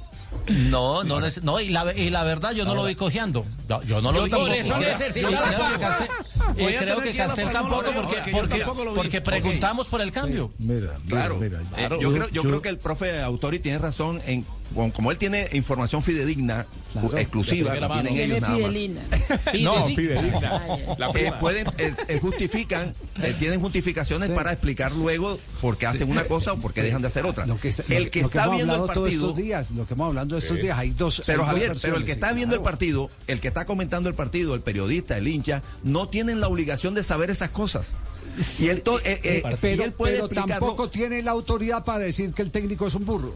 Ah, no, ver, no, no, no, tampoco. no, Pongámonos- es que- es que en el límite, yo creo que el límite del No, respeto lo, lo- se no, lo- lo- no, no lo, no lo No, respeta bueno. eh, Autori. Cuando trata de simplista a los que están viendo el partido, a los que compren, vayan a comprar unas gafas, yo creo que no hay necesidad de eso, es No, innecesario. eh, no, Él no, puede a- a ver, explicar A ver, eh, eh, con no, se deje, no se deje confundir por los muñecos. No se deje confundir por los muñecos. Eh, eh, una cosa es lo que dijo a- el Arley del programa. Y otra, No, cosa no, lo que, eh. y otra cosa lo que dijo Autori. Autori dijo que, que creo que él se las iba a comprar él. Que se las iba a comprar era él. Así que no se deje confundir Sí, por pero los por muñecos. eso, Javier, pero Castel, está- no se deje confundir lo por está los diciendo, muñecos. lo está diciendo de esa manera, diciéndole, "Ey, usted está ciego, no se dan cuenta que estaba cojeando. To- nadie, nadie podía eh, darse cuenta. No, no, no. Yo no vi, yo Eh, no lo vi más, cojeando nunca. Él, él él tiene que dar las explicaciones como técnico, tiene que Háganme "Hombre, sí, caso, cómo no". háganme caso, esto ha cambiado enormemente, esto ha cambiado enormemente. Pero detrás no de puede faltarle respeto a la gente. Pero, pero don Javi, y tratar siempre como de... Lo que usted dice es cierto, pero si un periodista en la rueda de prensa le pregunta, profesor Autori, ¿por qué sacó a Harlan? Él no Ya. creo que no deba responder. Y es que no vieron que estaba cogiendo. Entonces saqué a Harlan porque Por tenía un problema físico y Sí, listo. eh, exacto, si le hacen la de pregunta así. pregunta. Es depende Si va de la bien forma le encaminada. Sí. claro. Una cosa no puede explicar por qué sacó a, a, ¿Por qué a- sacó a a Harlan, Harlan? y entonces él Por- puede por- decir porque el, profesor Boder si usted- explicó la salida del otro muchacho pero si usted- sin problema. Pero si usted le pregunta, Autori se ha pero- caracterizado por eso, claro, Javier. Pero si usted le pregunta, si usted le pregunta al técnico de fútbol, cualquiera, Autori, eh, Peckerman, el que sea, si usted le pregunta, se le vino el equipo abajo cuando sacó a fulano de tal, ya está haciendo una sindicación Ah, sí, sobre una decisión que ha tomado. Correcto. Ese es el límite, ahí es donde está el límite. Por eso, por eso le digo, en este momento es- esto está lleno de prevenciones, porque del otro lado, y lo tenemos que admitir nosotros, vamos a los interrogatorios, a las ruedas de prensa, más a juzgar que averiguar lo que pasó. Ese es el tema, ahí es donde está. Ha- donde está Hacemos el las gran preguntas con comentario Exacto. previo, entonces el comentario ya condiciona. Ayer, ayer, por ejemplo, lo que decía, lo que decía Jota, eh, Boder, Boder eh, debía una respuesta porque sacó a un jugador que metió 15 minutos antes. Ah, claro. ¿Cierto? Gil. Además, ¿Cierto? un por la izquierda, el 26. Sí, exactamente. Escuchen lo que respondió Boder. A nosotros nos facilita esa variante, ya obedece porque Nacional estaba generándonos algunas situaciones y por el tiempo en que estaba ya debía cerrar el compromiso. Me tocó sacrificar a- al pelado y dejar jugadores más grandecitos, meter a, a- a Pólvora porque ya por dentro Nacional estaba generándonos y Pólvora nos dio el equilibrio que se necesitaba y bueno, ya era un momento de cerrar. Era un momento de cerrar y, y lo hicimos más por sacrificio y por, por, por salvar el punto y creo que, que el equipo lo, lo asimiló bien. Ese muchacho le La reacción no fue buena, la de Gil. Triste. triste. claro, o sea, le dijo. Sí, sí. Le dijo lo peor A mí me tocó sacar así al Ringo Amaya. El Ringuito Amaya estaba empezando. Entonces ahí, ahora que escucho a Boder, claro, uno siempre piensa eso. Ah, sacó el pelado, que el pelado aguanta todavía eso. Y me tocó sacar a, me tocó sacar a, a Ringuito. Porque había jugadores más grandes, más, más veteranos, y bueno, con eso voy a sostener el partido. Saqué, me tocó sacrificar Ringuito. Claro que yo creo que ayer Boder- todavía le habla, Todavía le habla al No, Ringuito, después de que me- saque me- Ringo. me- me aprecia, Javier, me, Claro. me quiere, me aprecia mucho. Ringuito. La, Ahora- ahora pocillo- yo creo que ayer- la del pocillo con el, con el, con el ojo arrollado. ¿Por qué me sacó loco y de puta? Y lo que no sé es por qué te metí. Sí, Javier, no digan Mira. grosería. Ah, No digan No, no, es que esa era la frase. costiza. Se abrió la- costiza y fidedigna porque así es la historia. ¿Quién Uno es puede falsear la historia. Claro. ¿Quién Sí, es claro. Fidelina. Fidel. Yo, No, es fidedigna. Ah, ya. Eu queria como técnico, como técnico falar com, com você. Primeiro, ¿Con quién? Director defiende bien técnico. Ajá. Mas, mas jornalista, profesor, no quiere a técnico. No. No quiere a técnico. Ah, pero no usted sé- pelea no con sé- todos los de programa. Sí es sé. Juanjo, sí es- Muchacho. Ahora sí es Castel. Yo no tengo por qué que pasa es quererlo que- o u odiarlo, que son, Sí, no, no tengo lo nada. que pasa es que Solamente usted- de, de lo que dice. Ah, Castel bueno. pelea, con el muñeco. Amigo, Castel no mira, No pelea. Castel de dejarlo claro. Pero no se enoje. Pero no saca con el muñeco de hambre. Mira, mira, muchacho. Yo sí le acepto el muchacho. yo, con- al contrario, Juanjo, yo sí le acepto el Mira, muchacho. muchacho. Sí, sí, sí. Castel se agarra. Muchacho, muchacho de hace 40. ¿Qué, qué es, qué es lo que pasa? Ah, você não se deu conta que o equipo viene da altura. Mais cerca que. Por isso, o equipo do Aliança correu, mas eu felicitei a técnica de, de Aliança. tá? Porque o equipo jogava bem. Mas acredito que o professor Castel, não sei se será professor ou técnico, o. Un simple hablador de fútbol. Ah, hablador de fútbol de otra cosa, creo. Ah, eh, mira, mira, el equipo tuvo, tuvo que hacer cosas como camaleón. ¿ah? Ya, cambiar de, de, de, de apariencia. Y, y por eso yo digo, ¿qué es lo que pasa, camaleón? Calma, a envidia que me tienes. aunque, aunque você cambie de color, yo siempre sé por dónde vienes de Barranquilla. dice. Yo te conozco, que me estás volviendo loco y voy a cambiar su concepto cuando Autori sea campeón. Vean el camaleón de Rubén Blades. Sí, sí, ¿Qué es lo que pasa, camaleón? Calma la envidia que me tiene. Bueno, Ah, bueno, bien. estamos en Blog Deportivo hasta ahora. Muitos gols no jogo de Stanford. Camarão faz o primeiro gol, o baixinho, Romário partiu, bateu! Gol! Gol! Gol! Gol! Brasil!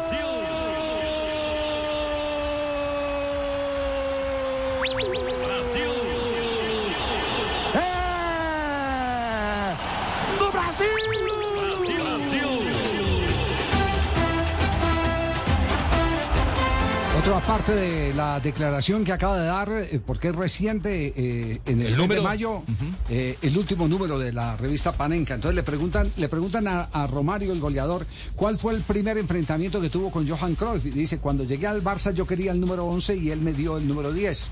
Me enfadé y fui a verle. Señor, sé que el número 10 es una camiseta importante, pero a mí me gusta el 11.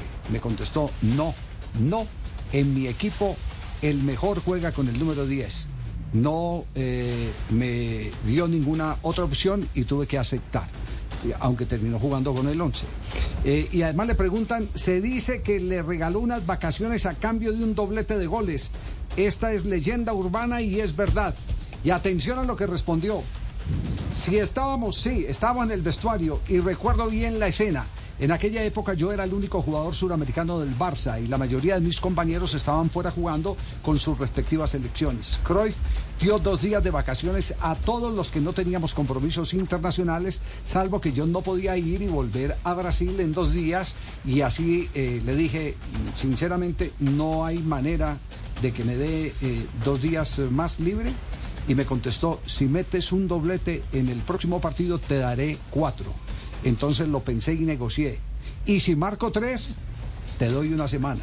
Nos dimos la mano, marqué un hat trick, me subí a un avión y tuve mi semana libre en la primera temporada en Barcelona. La cosa iba muy bien. Esa es la respuesta de Romario. eh, que Que más salió adelante- antes de que terminara ese partido. Inclusive no terminó todo sí, el partido. claro, el avión sí, lo dejaba. sí, sí. De, Sí, de sí. esos tres Que goles. tenía ¿no? el avión esperando Pero- en el aeropuerto. Pero sí. más adelante les vamos a leer cómo fue el juicio que le hicieron al ser campeón del mundo sus compañeros del Barcelona por llegar tarde. Ni siquiera Cruyff. Cruyff le dijo a los jugadores, ustedes se enfrenten. Ellos mismos hicieron Exactamente. Bueno, y nos vamos ahora con el duelo entre América de Cali y el Deportivo Independiente Medellín para complementar el análisis de la jornada del fútbol Hola, colombiano. ganó bien la fecha, ¿no? Está volando. Sí, sí, sí. Puro pinta de campeón. ¿Eh? Sí, está, pinta de campeón. ¿verdad, Marino? Está Sí, convencido de pinta de campeón. Sí, claro, Nulo está mufa, está Marino. está. Eh, eh, mm, eh, doctora Joana, eh, arbitralmente hubo algún episodio eh, que valga la pena considerar- considerarlo de, del juego de rojos. Pues para mí la expulsión de Andrés Cadavi me pareció correcta eh, por doble eh, tarjeta amarilla, eh, reincidió en faltas, eh, o eh, digamos que cometió faltas de forma temeraria con fuerza eh, media y me parece que el árbitro actuó bien en esta instancia. Lo increíble, Jota, es que un jugador de la experiencia de Andrés Cadavid no sepa manejar una tarjeta amarilla y, y- y Sí, tan reciente, sí, sí, ¿no? en este momento. Y sobre todo ir Y- a una zona finales. tan lejana a la portería a cometer una falta descalificadora. Sí, y, y en, y en un momento decisivo, o sea, en finales. Una cosa es en un partido regular, en, en- en- cuando hay fe- 20 No, en fechas para en clasificar y otra cosa en es... cualquiera de los casos. eh, eh, es, es de un buen profesional el manejar eh, las, las tarjetas, más en la posición en la que juega él. Sí. Y sobre todo que tiene la jerarquía en el equipo, ha sido campeón, eso eso le da un, un agregado para, para ser más inteligente en emocionalmente. En cualquier partido, porque si es el primer partido del campeonato igual y te cuestan Ah, queda- tres sí. puntos, entonces no podés clasificar como, como tuvo que luchar van a hacer falta Independiente igual Medellín al al final. final, claro. es que Medellín entró Javi. con lo, con, con- lo justo. con lo justo, sí. Juanca, sí. No, que sobre todo de donde viene la jugada, ¿no? Porque se acuerda que viene Ibargüen jalándole la camiseta del jugador de América y se ganó la, prácticamente la amarilla, ya lo tenía neutralizado, era falta de jugada de amarilla y llega después Cadavid y lo estrella, es decir, era completamente innecesario y se le tiró el trabajo ahí a Ibargüen. Sí.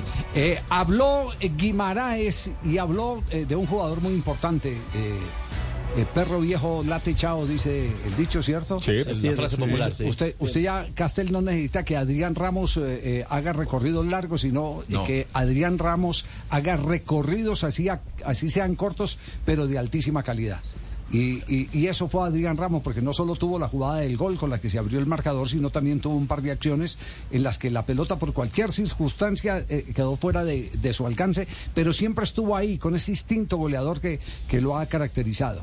Es indudable que es un, jugador No, y la- en la jugada del segundo gol, Javier, él es el, el pase pregol. Además también, ¿cierto? Además, Además claro. también, sí, estuvo, estuvo en el cobro de pelota quieta, donde se vio a un Independiente Medellín realmente lento, eh, y lo digo mentalmente, porque los tres o cuatro cobros que hizo de pelota quieta, con eh, la defensa eh, tratando de sacar al ataque del América al borde del área, terminaron siendo eh, jugadas donde se desnudó la falta de atención y concentración del fondo. Pero que sea Guimaraes el que hable, el técnico del cuadro América de Cali, sobre un jugador tan importante como Adrián Ramos.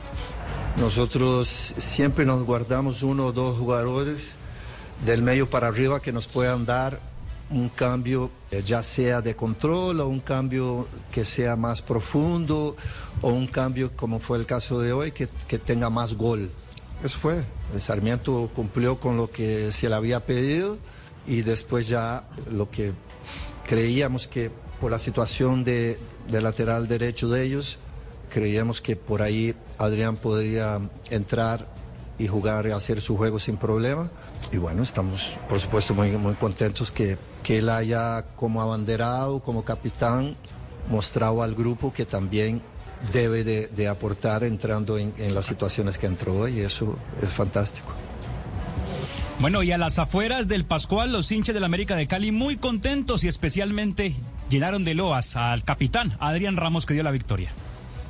América siempre nos tiene que meter desde este baile, siempre tenemos que estar siempre aquí presente y con disculpa, lástima para los que no están en esta fiesta, ¿no? Con toda pena, ¿no? Pero la fiesta es para el grande. Te amo América, gracias Ramos, te queremos. Duro, duro. El partido yo creo que se, se enredó en la expulsión, pero el partido muy, muy berraco. Yo creo que el corazón todavía lo tengo allá adentro. El partido lo vi bien, pero lo que más me alegra es que de pronto empeñé la plancha para una buena causa, hermano. Darwin, no te vi hoy, pero no significa que jugues mal. Para la próxima le metes mejor y Ramos siempre nos salva. Con Medellín él la tiene clara. Ramos, un golazo. Bien, un partido que está complicadísimo, la verdad. Los americanos ya veíamos eso 0-0, pero el ídolo, el de siempre, nos rescató y luego Barrio liquidó ya para el 2-0. Se sacó el resultado. Ariel Ramos es un ídolo del América. Yo creo que jugador como él no lo vuelve a ver en estos tiempos. Yo creo que América lo necesita.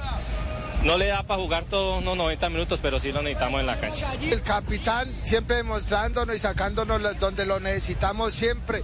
En las finales. Sí, claro, casi no hacemos esos dos goles, gracias a Dios en el, en el segundo tiempo podemos liquear. La mejor jornada, yo creo que el miércoles vamos a ganar.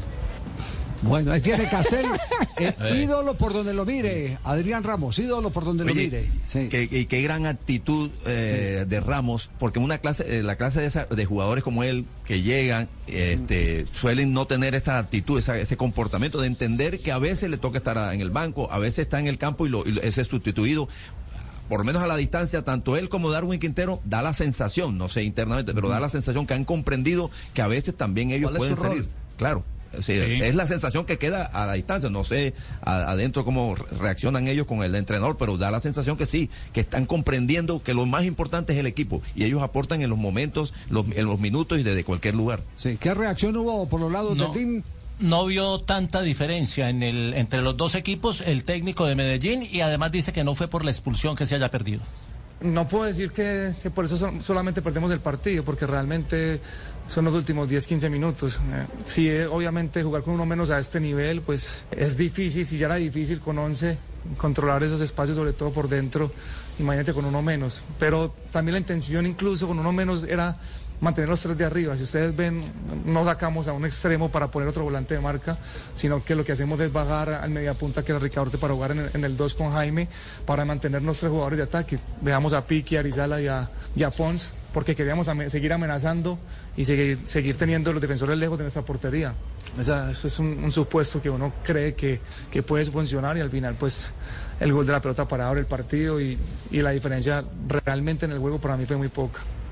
Bueno, eh, eh, eso es cierto, mantuvo los tres. Ricaurte eh, cambió de jugar en corto, acompañando a los de arriba para intentar eh, el juego largo, poniendo a correr la pelota para que los eh, de arriba eh, se jugaran su mano a mano contra los defensores del América.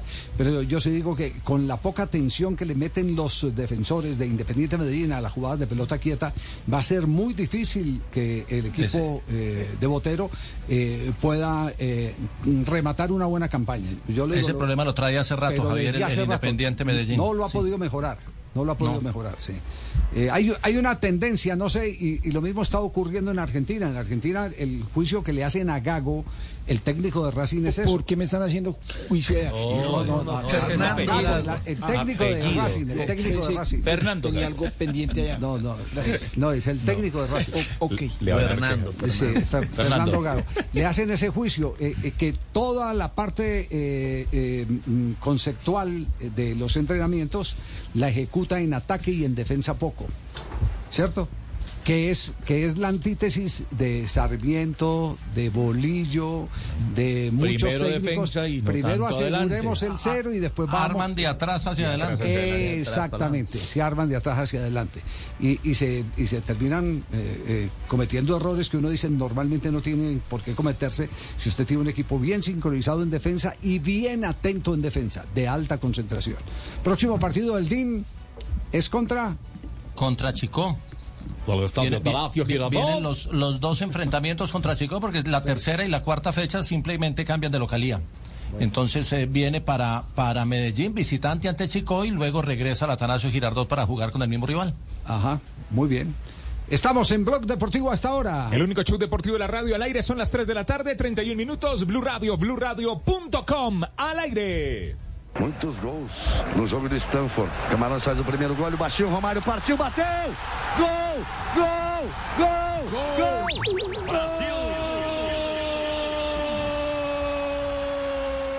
Y antes de ir a nuestro corte comercial, otra parte de la declaración que le ha dado a la revista Panenka eh, Romario, el goleador brasileño. Le preguntan, su ex compañero Risto Stoikov asegura que usted nunca volvió del Mundial de Estados Unidos. Y entonces él responde, volví del Mundial más tarde de lo que pensaba. Cuando llegué a Barcelona me enteré de que los demás jugadores querían hablar conmigo. Cruyff les había advertido que no era buena idea. Pero bueno, en esa reunión estaban todos, pero tomaron la palabra Laudrup, Stoikov, Vaquero, Subizarreta y Guardiola. Me echaron la culpa de llegar tarde. Disculpen. Tranquilo. Y querían saber el por qué. Y entonces los puse a todos en su sitio. Uno por uno. ¿No sabéis qué es lo que es ganar un mundial? ¿Qué hicisteis vosotros? A ti te eliminaron en la primera ronda. Tú ni siquiera te clasificaste. Yo te eliminé en los cuartos. ¿Queréis hablarme de algo que no eh, conocéis? Aquel día no peleamos, pero fui muy duro, incluso brutal. Después de aquello se acabó. No entendían lo que significaba ser brasileño y campeón del mundo. Regresar a Río con la Copa del Mundo fue algo fantástico. Fue tan cálido el recibimiento que comprendí al instante que tenía que dejar el Barcelona para volver a jugar en mi país. Y eso es lo que hice. Ganaba un poco menos que en Europa, pero el cambio valía la pena.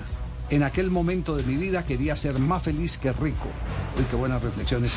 Me gustaba mucho Barcelona.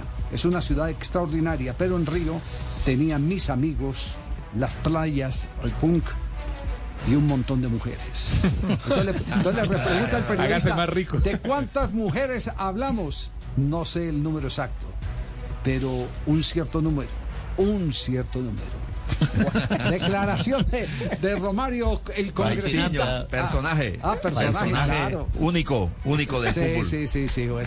Baixiño, así Sí. se dice bien, así Marina, Baixiño, ¿sí? Baixinho, baixinho, Baixinho. baixinho. Bueno, más adelante eh, tendremos la nota de cierre de esta. Es que por eso fue que yo no salí. Javier, de Barranquilla, de la costa, por las playas, las mujeres. su Río de. Janeiro. Eh, todos estábamos acá en mi pequeño río de Janeiro.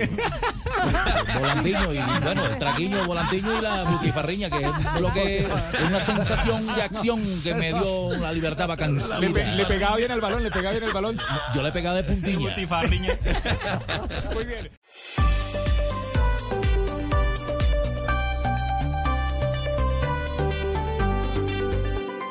Son las 3 de la tarde, 36 minutos. Blog Deportivo es el único show deportivo de la radio 336. Bueno, y hasta ahora nos vamos a las frases que han hecho noticias. Este es Blog Deportivo en Blue Radio. Kimmich, el jugador del Bayern Múnich, está enojado. El equipo despidió la cúpula deportiva después de ganar la Bundesliga y dice, no voy a juzgar si la decisión es buena o mala. Fue divertido asegurarse el título alemán en un final eh, como ese, pero luego recibir un mensaje así fue una montaña rusa emocional. Habló Tony Kroos, jugador del Real Madrid, acerca de la renovación de su contrato en el equipo.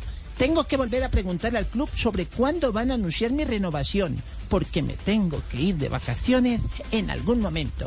Raquel Gallote Grande. Y Fernando Alonso, el piloto de Aston Martin en Fórmula 1, después del segundo lugar en el Gran Premio de Mónaco, dijo, he sido cuatro veces tercero este año y ahora segundo, nos falta un paso más. Y esto lo dijo Casper Ruud, tenista noruego. Creo que veremos a Rafael al menos una vez más en el Roland Garros, sintiéndose listo y en forma para ganar el torneo. Él nunca se rinde. Y esta frase la dijo Esteban Ocon, piloto de Alpine de Fórmula 1. No tengo Ocon. palabras, estoy en una nube. Ya habíamos firmado un top 10 antes del fin de semana, pero esto demuestra que nunca dejamos de creer. Va pronto. Vuelva André pronto. Pierre Gignac, jugador francés del Tigres de México que se acaba de coronar campeón en la Liga MX, dice lo siguiente, fue el último baile, a mí me quedan dos años de contrato y necesito ganar por lo mínimo un campeonato más. El extranjero más ganador tiene seis campeonatos, vamos por el récord entonces.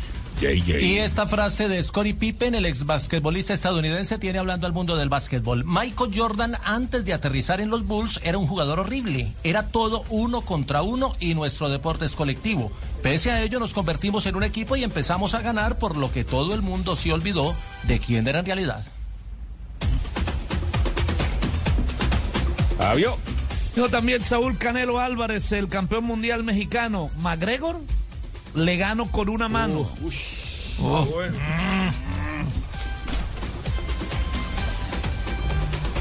Profesor. Buenas tardes. ¿Cómo está, profe? Bien, gracias. ¿Qué ha pasado? Bien. Encendemos la marinómetra. La marinómetra. ¿Está marino también? Y también el marinómetro, el original. Esta frase la vi en un orinal. ¿Cómo? Repite. Esta frase. Una palabra con que va a salir. Una frase culta. Una frase culta. ¿Qué, qué frase puede encontrar uno en un Frase- orinal? no, a ver, pues, a ver, a ver, Marino, Orina en ¿qué- el hueco. frase? Yo me imagino. Sí, sí. Ese, ese- apunte bien. Orina en el A propósito. Ahora, orine feliz, orine contento, le voy pero a, hágalo le voy a adentro. decir, Campeonato Mundial Sí. de Alemania 2006. Sí. En el centro de prensa. En el IBC. Pusieron en el orinal de los hombres. Sí. Pusieron una canchita de fútbol y una, y una pelotica para que la gente jugara con el chorro a meter la pelotica allá, todo buscando que no chinguetearan el resto. Para que se- Claro, mundial claro, del 2006. Mundial del A propósito, 2000. a Genios. propósito, Ah, genios. Se, Sí. se ahorraban Con empleada. tomábamos tanta cerveza, hola. Los partidos lo que no sabíamos era cómo quedaban. La frase decía así, ¿Qué Javier. decía la frase? A ver. Orine dentro. El que limpia los baños es el que hace los pinchos.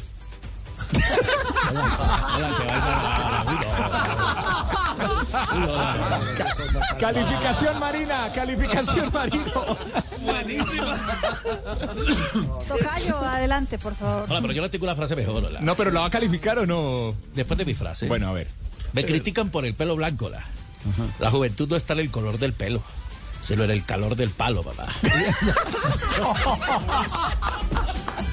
Yo pensé que Califiquen a Castel. Es que es verdad, es que es verdad. eh, yo, a mí me gusta, a mí me gusta.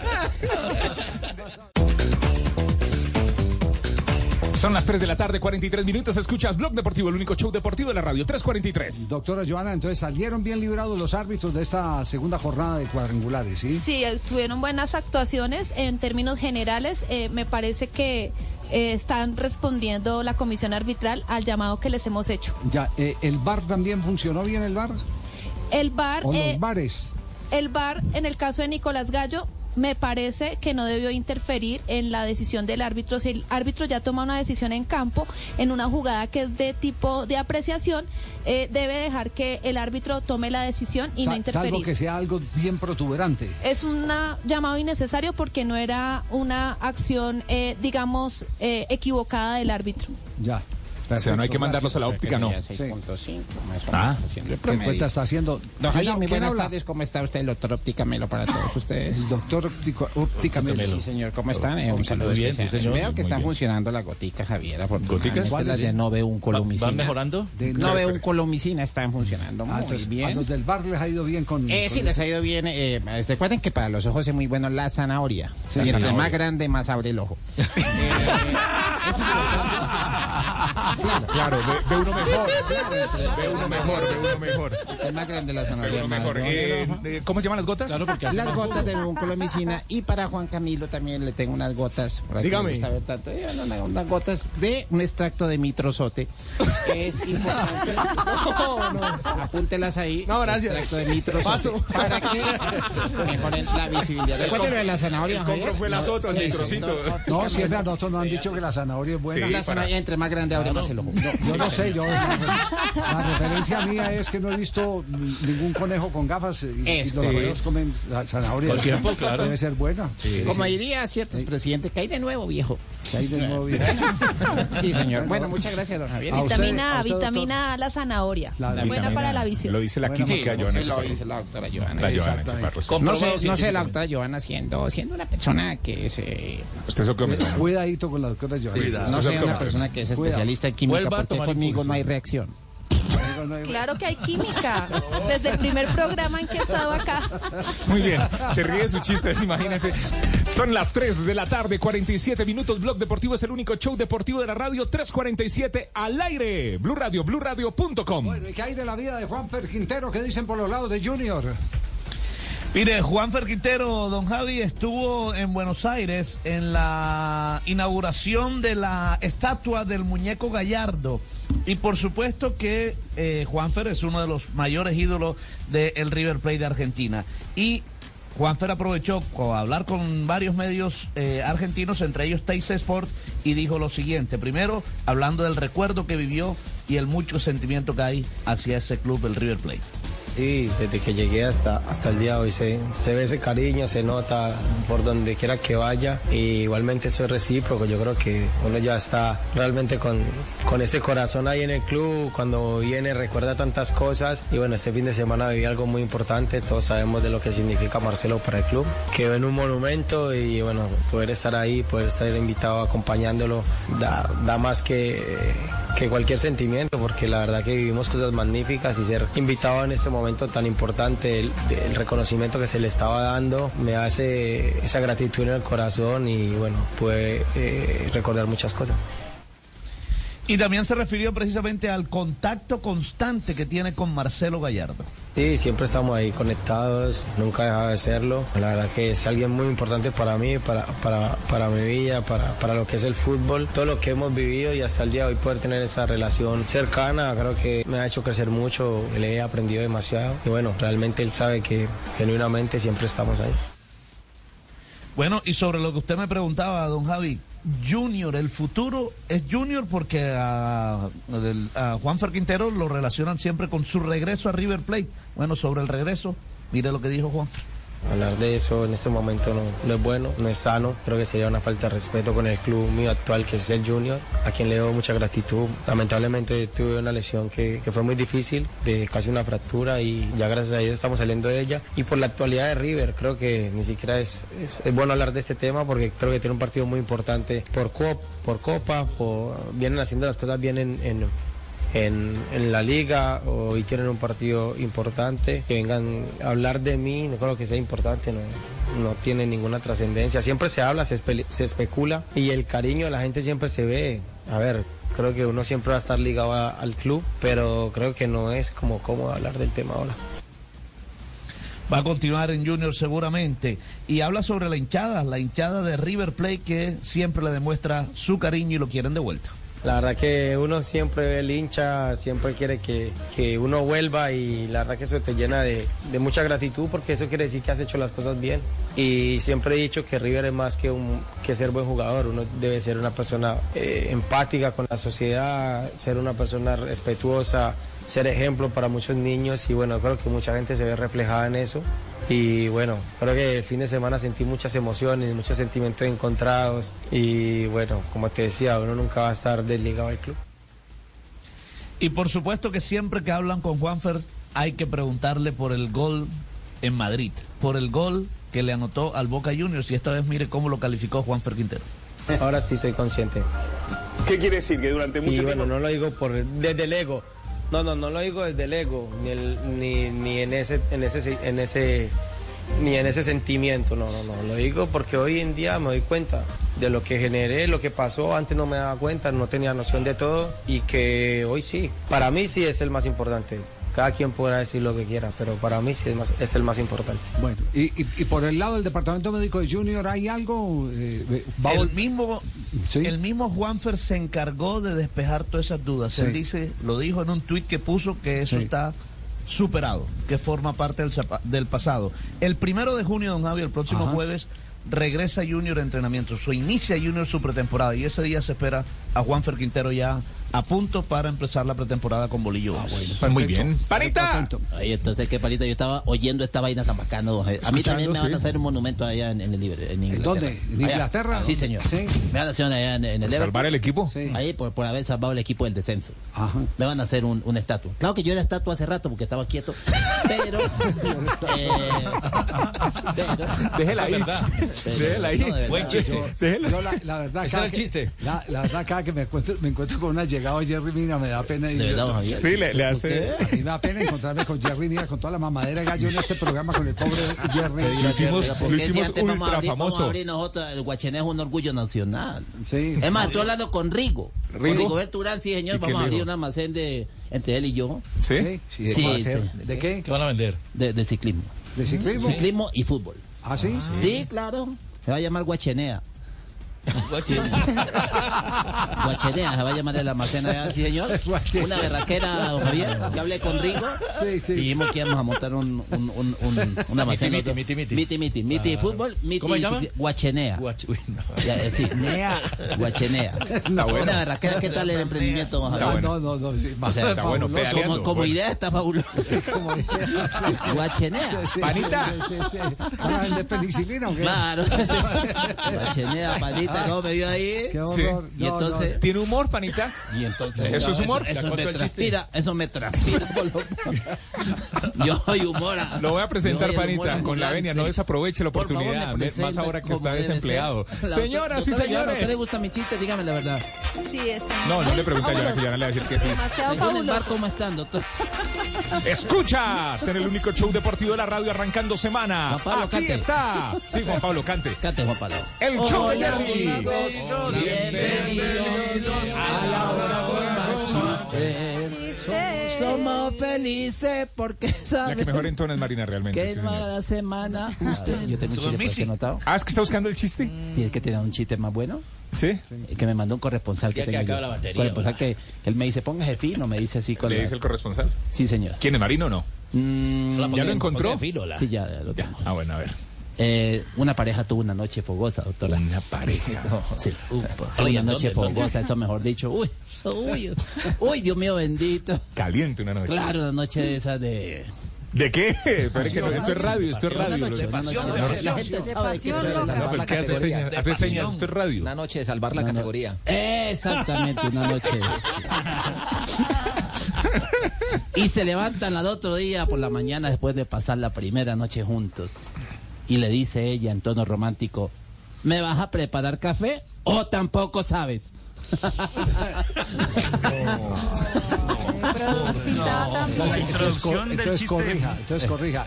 El man fue el que tuvo la noche fogosa, no fue la pareja. No, la pareja, pues no, Sí, sí. creo que fue el vecino, el vecino soltero. No, no, no, no, no. 3 de la tarde, 57 minutos, Blog Deportivo. A las 4 llega Jorge Alfredo Vargas y Voz Populi en Blue Radio y BlueRadio.com.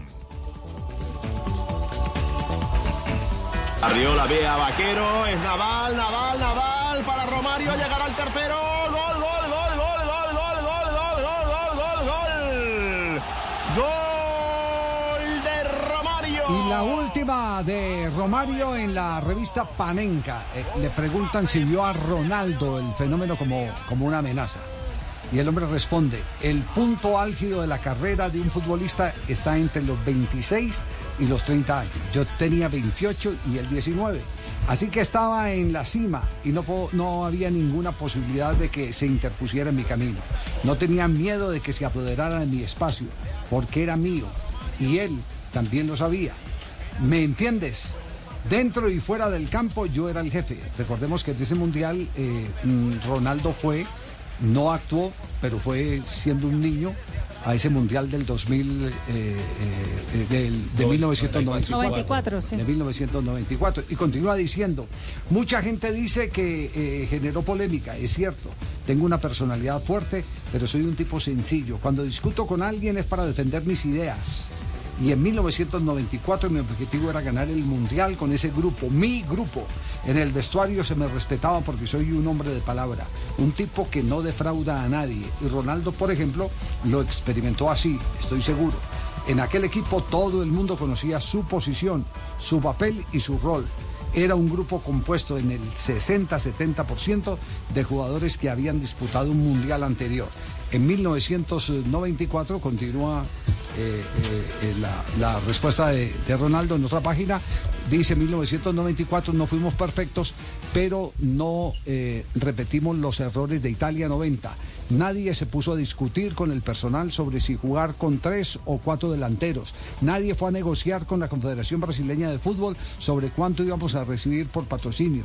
No perdimos horas de sueño en reuniones para discutir tonterías. Nada estaba por Exacto. encima ni nada, ni cercano a- a- al, al- al- al gran objetivo. El gran objetivo era ser campeones.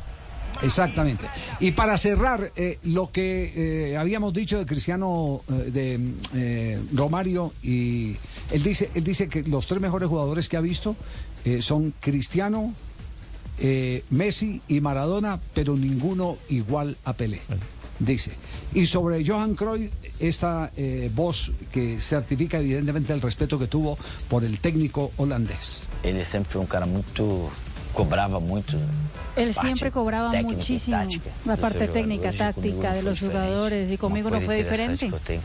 Que ah, lo que interesante que tengo con Cruyff es... 11, mas acabé no jugando con número 11, 11 pero nunca jugué con la 11.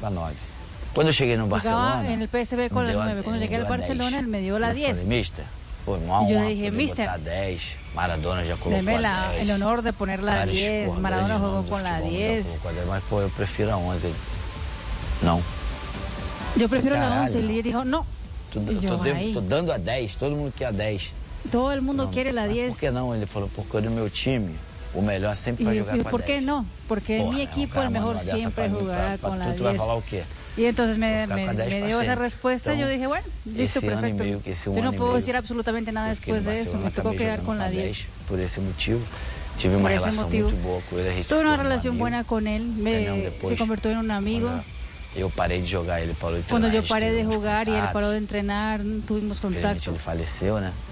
Y después Mas cuando o Cruyff é cara falleció, que tá na minha história, o maior treinador que eu tive na minha carreira. quedó en mi historia. Fue el mayor entrenador que yo tuve en mi carrera, sin ninguna duda. Johan Cruyff, homenaje a Johan Cruyff. Eh, Castel, ¿se da cuenta de la mentalidad europea con la mentalidad suramericana? ¿Cierto? Ellos, ellos eh, eh, tienen, tienen eh, eh, eh, algunas diferencias eh, cuando, cuando se trata de que un jugador tiene que ponerse la camiseta que el técnico le ordena, no la que quiere llevar. Que ese fue el conflicto que eh, tuvimos en la selección Colombia entre Queiroz y, y James Rodríguez, cuando Queiro- Queiroz, en una ausencia de James, le entregó al pelado, al Sate, Alzate, Alzate. del Brighton, le entregó la camiseta número 10 que, que- que tenía que ser reservada para James, estuviera o no estuviera.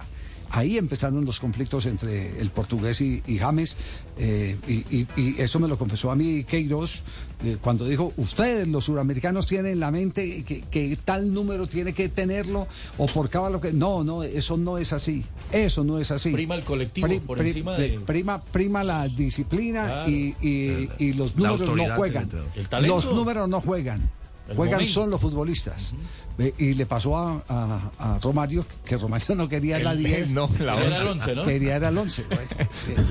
Bueno, ahí tienen pues eh, eh, interesante, pero lo bueno en la revista es que hay un montón de crónicas, voy a compartirlas con ustedes todos estos días, porque habla Ronaldinho, eh, eh, habla Thomas Müller.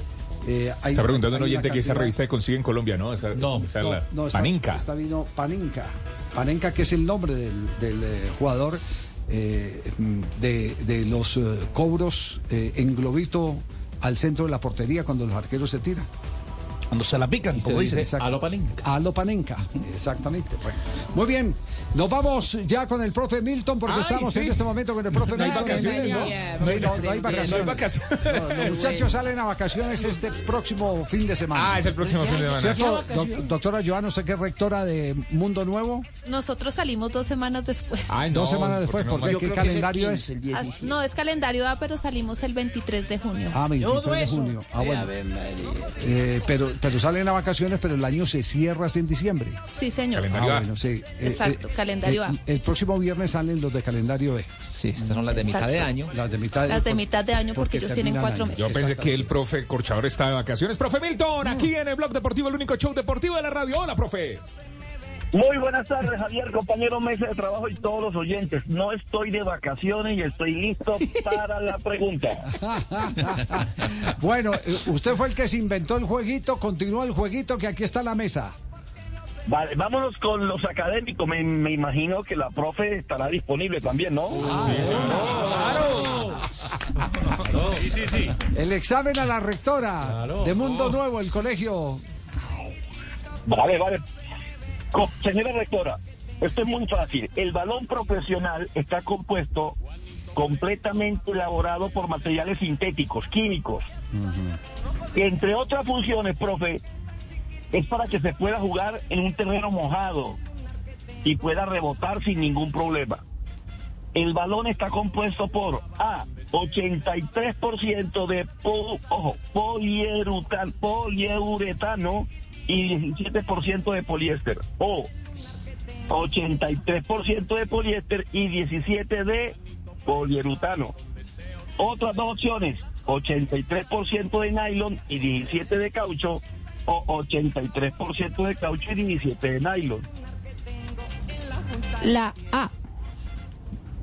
La Respuesta. respuesta es correcta, señores. Pero imagínese, el profe, el profe. La vean. Ah, preguntándole a la química, a la química. eh, hay, A la doctora hay- en química. hay una, hay una razón. pensé que estaba armado de aire esa vaina. ¿Estaba qué? Armado de aire.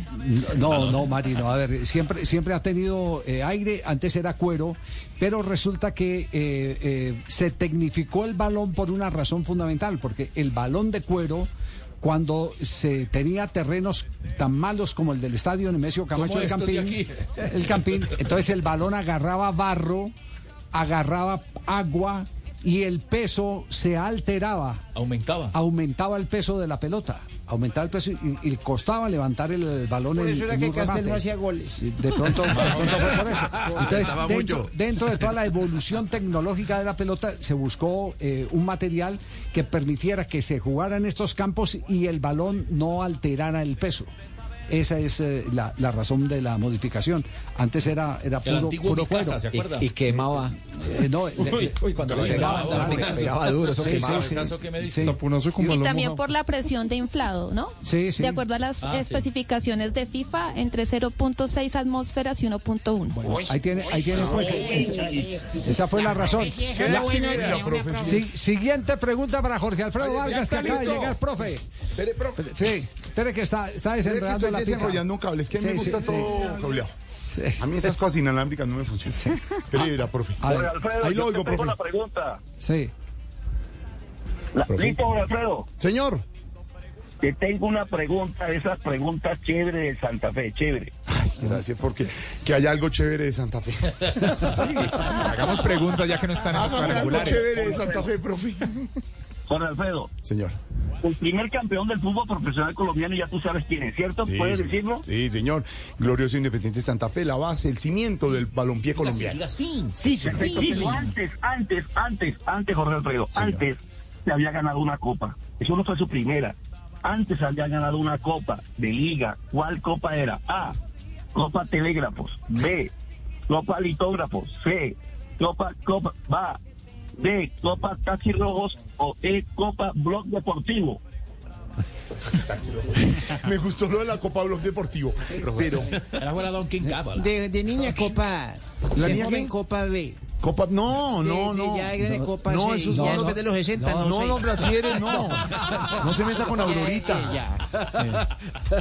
Eh, descartamos, yo creo que está en telégrafos y taxis rojos.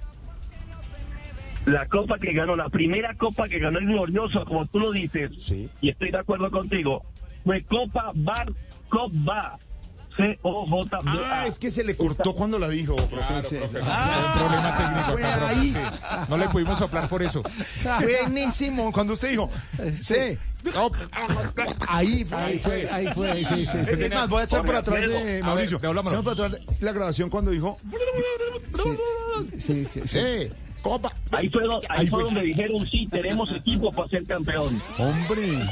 Ah, mira, ahí vamos a ir. Sí, copa. Ahí fue donde. Ahí fue, Muy bien, muy bien, muy Ay, bien. mi muy bien. profe, pero aprendí algo nuevo. Bueno, Muchas profe, gracias. ¿dónde está hoy? ¿Hoy dónde se encuentra? Bien, hoy estoy gozando de mis hijos en la ciudad de Bucaramanga. Maravilloso, maravilloso. Se sintió duro el temblor del domingo en Bucaramanga, ¿no? Uy, duro, duro, duro, duro. Duro, duro. Y además fue un Profe, cimbronazo. ¿usted dónde lo sintió adentro o afuera? Eh, no, estaba dentro del apartamento. Estaba en ciclovía y estaba en ciclovía. Estaba en ciclovía, gracias a Dios. Ah, entonces pero lo sintió afuera. Se siente Lo más sentí adentro. No está en la casa, no está dentro de la casa. Yo, estaba- yo, lo sentía adentro, yo estaba en la casa, estaba acostado, porque ha tenido una celebración de 40 años de graduados y entonces en la cama. estaba en la cama, estaba adentro Y sentí adentro. un remesón, paró, tomó impulso y tran con todo. Sí. Se fue con todo. Que formarle las gotas. Bueno, eh, profe, un abrazo, Chao, que la pase profe. maravilloso. Las gotas de Juan Dios Camilo. nos siga bendiciendo a todos. Gracias, profe. En ¿Cuáles son las Bucaramanga, en la ciudad de los parques. Las gotas, las gotas. ¿Cuáles son las gotas? a Juan Camilo? Las gotas de Juan Camilo. Las de Juan Para ver, las ver. con el papá. Las de Mitro. Sí. Mitro Sote, anote ahí. La- las gotas son muy buenas. Sí, sí. ¿Qué le pasa? Dígale al papá para que las compre el papá. Mitro Sote, 25 centímetros. 25 milímetros. Yo no sé qué estaba pensando. 25 centímetros se, se, se murió. Perdón. Qué pena, Jorge. no, No puede ser no.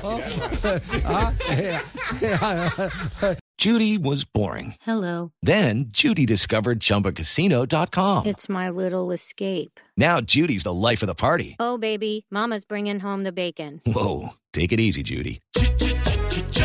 The Chumba life is for everybody. So go to ChumbaCasino.com and play over 100 casino style games. Join today and play for free for your chance to redeem some serious prizes. ChumbaCasino.com. No purchase necessary. Void where prohibited by law. 18 plus terms and conditions apply. See website for details.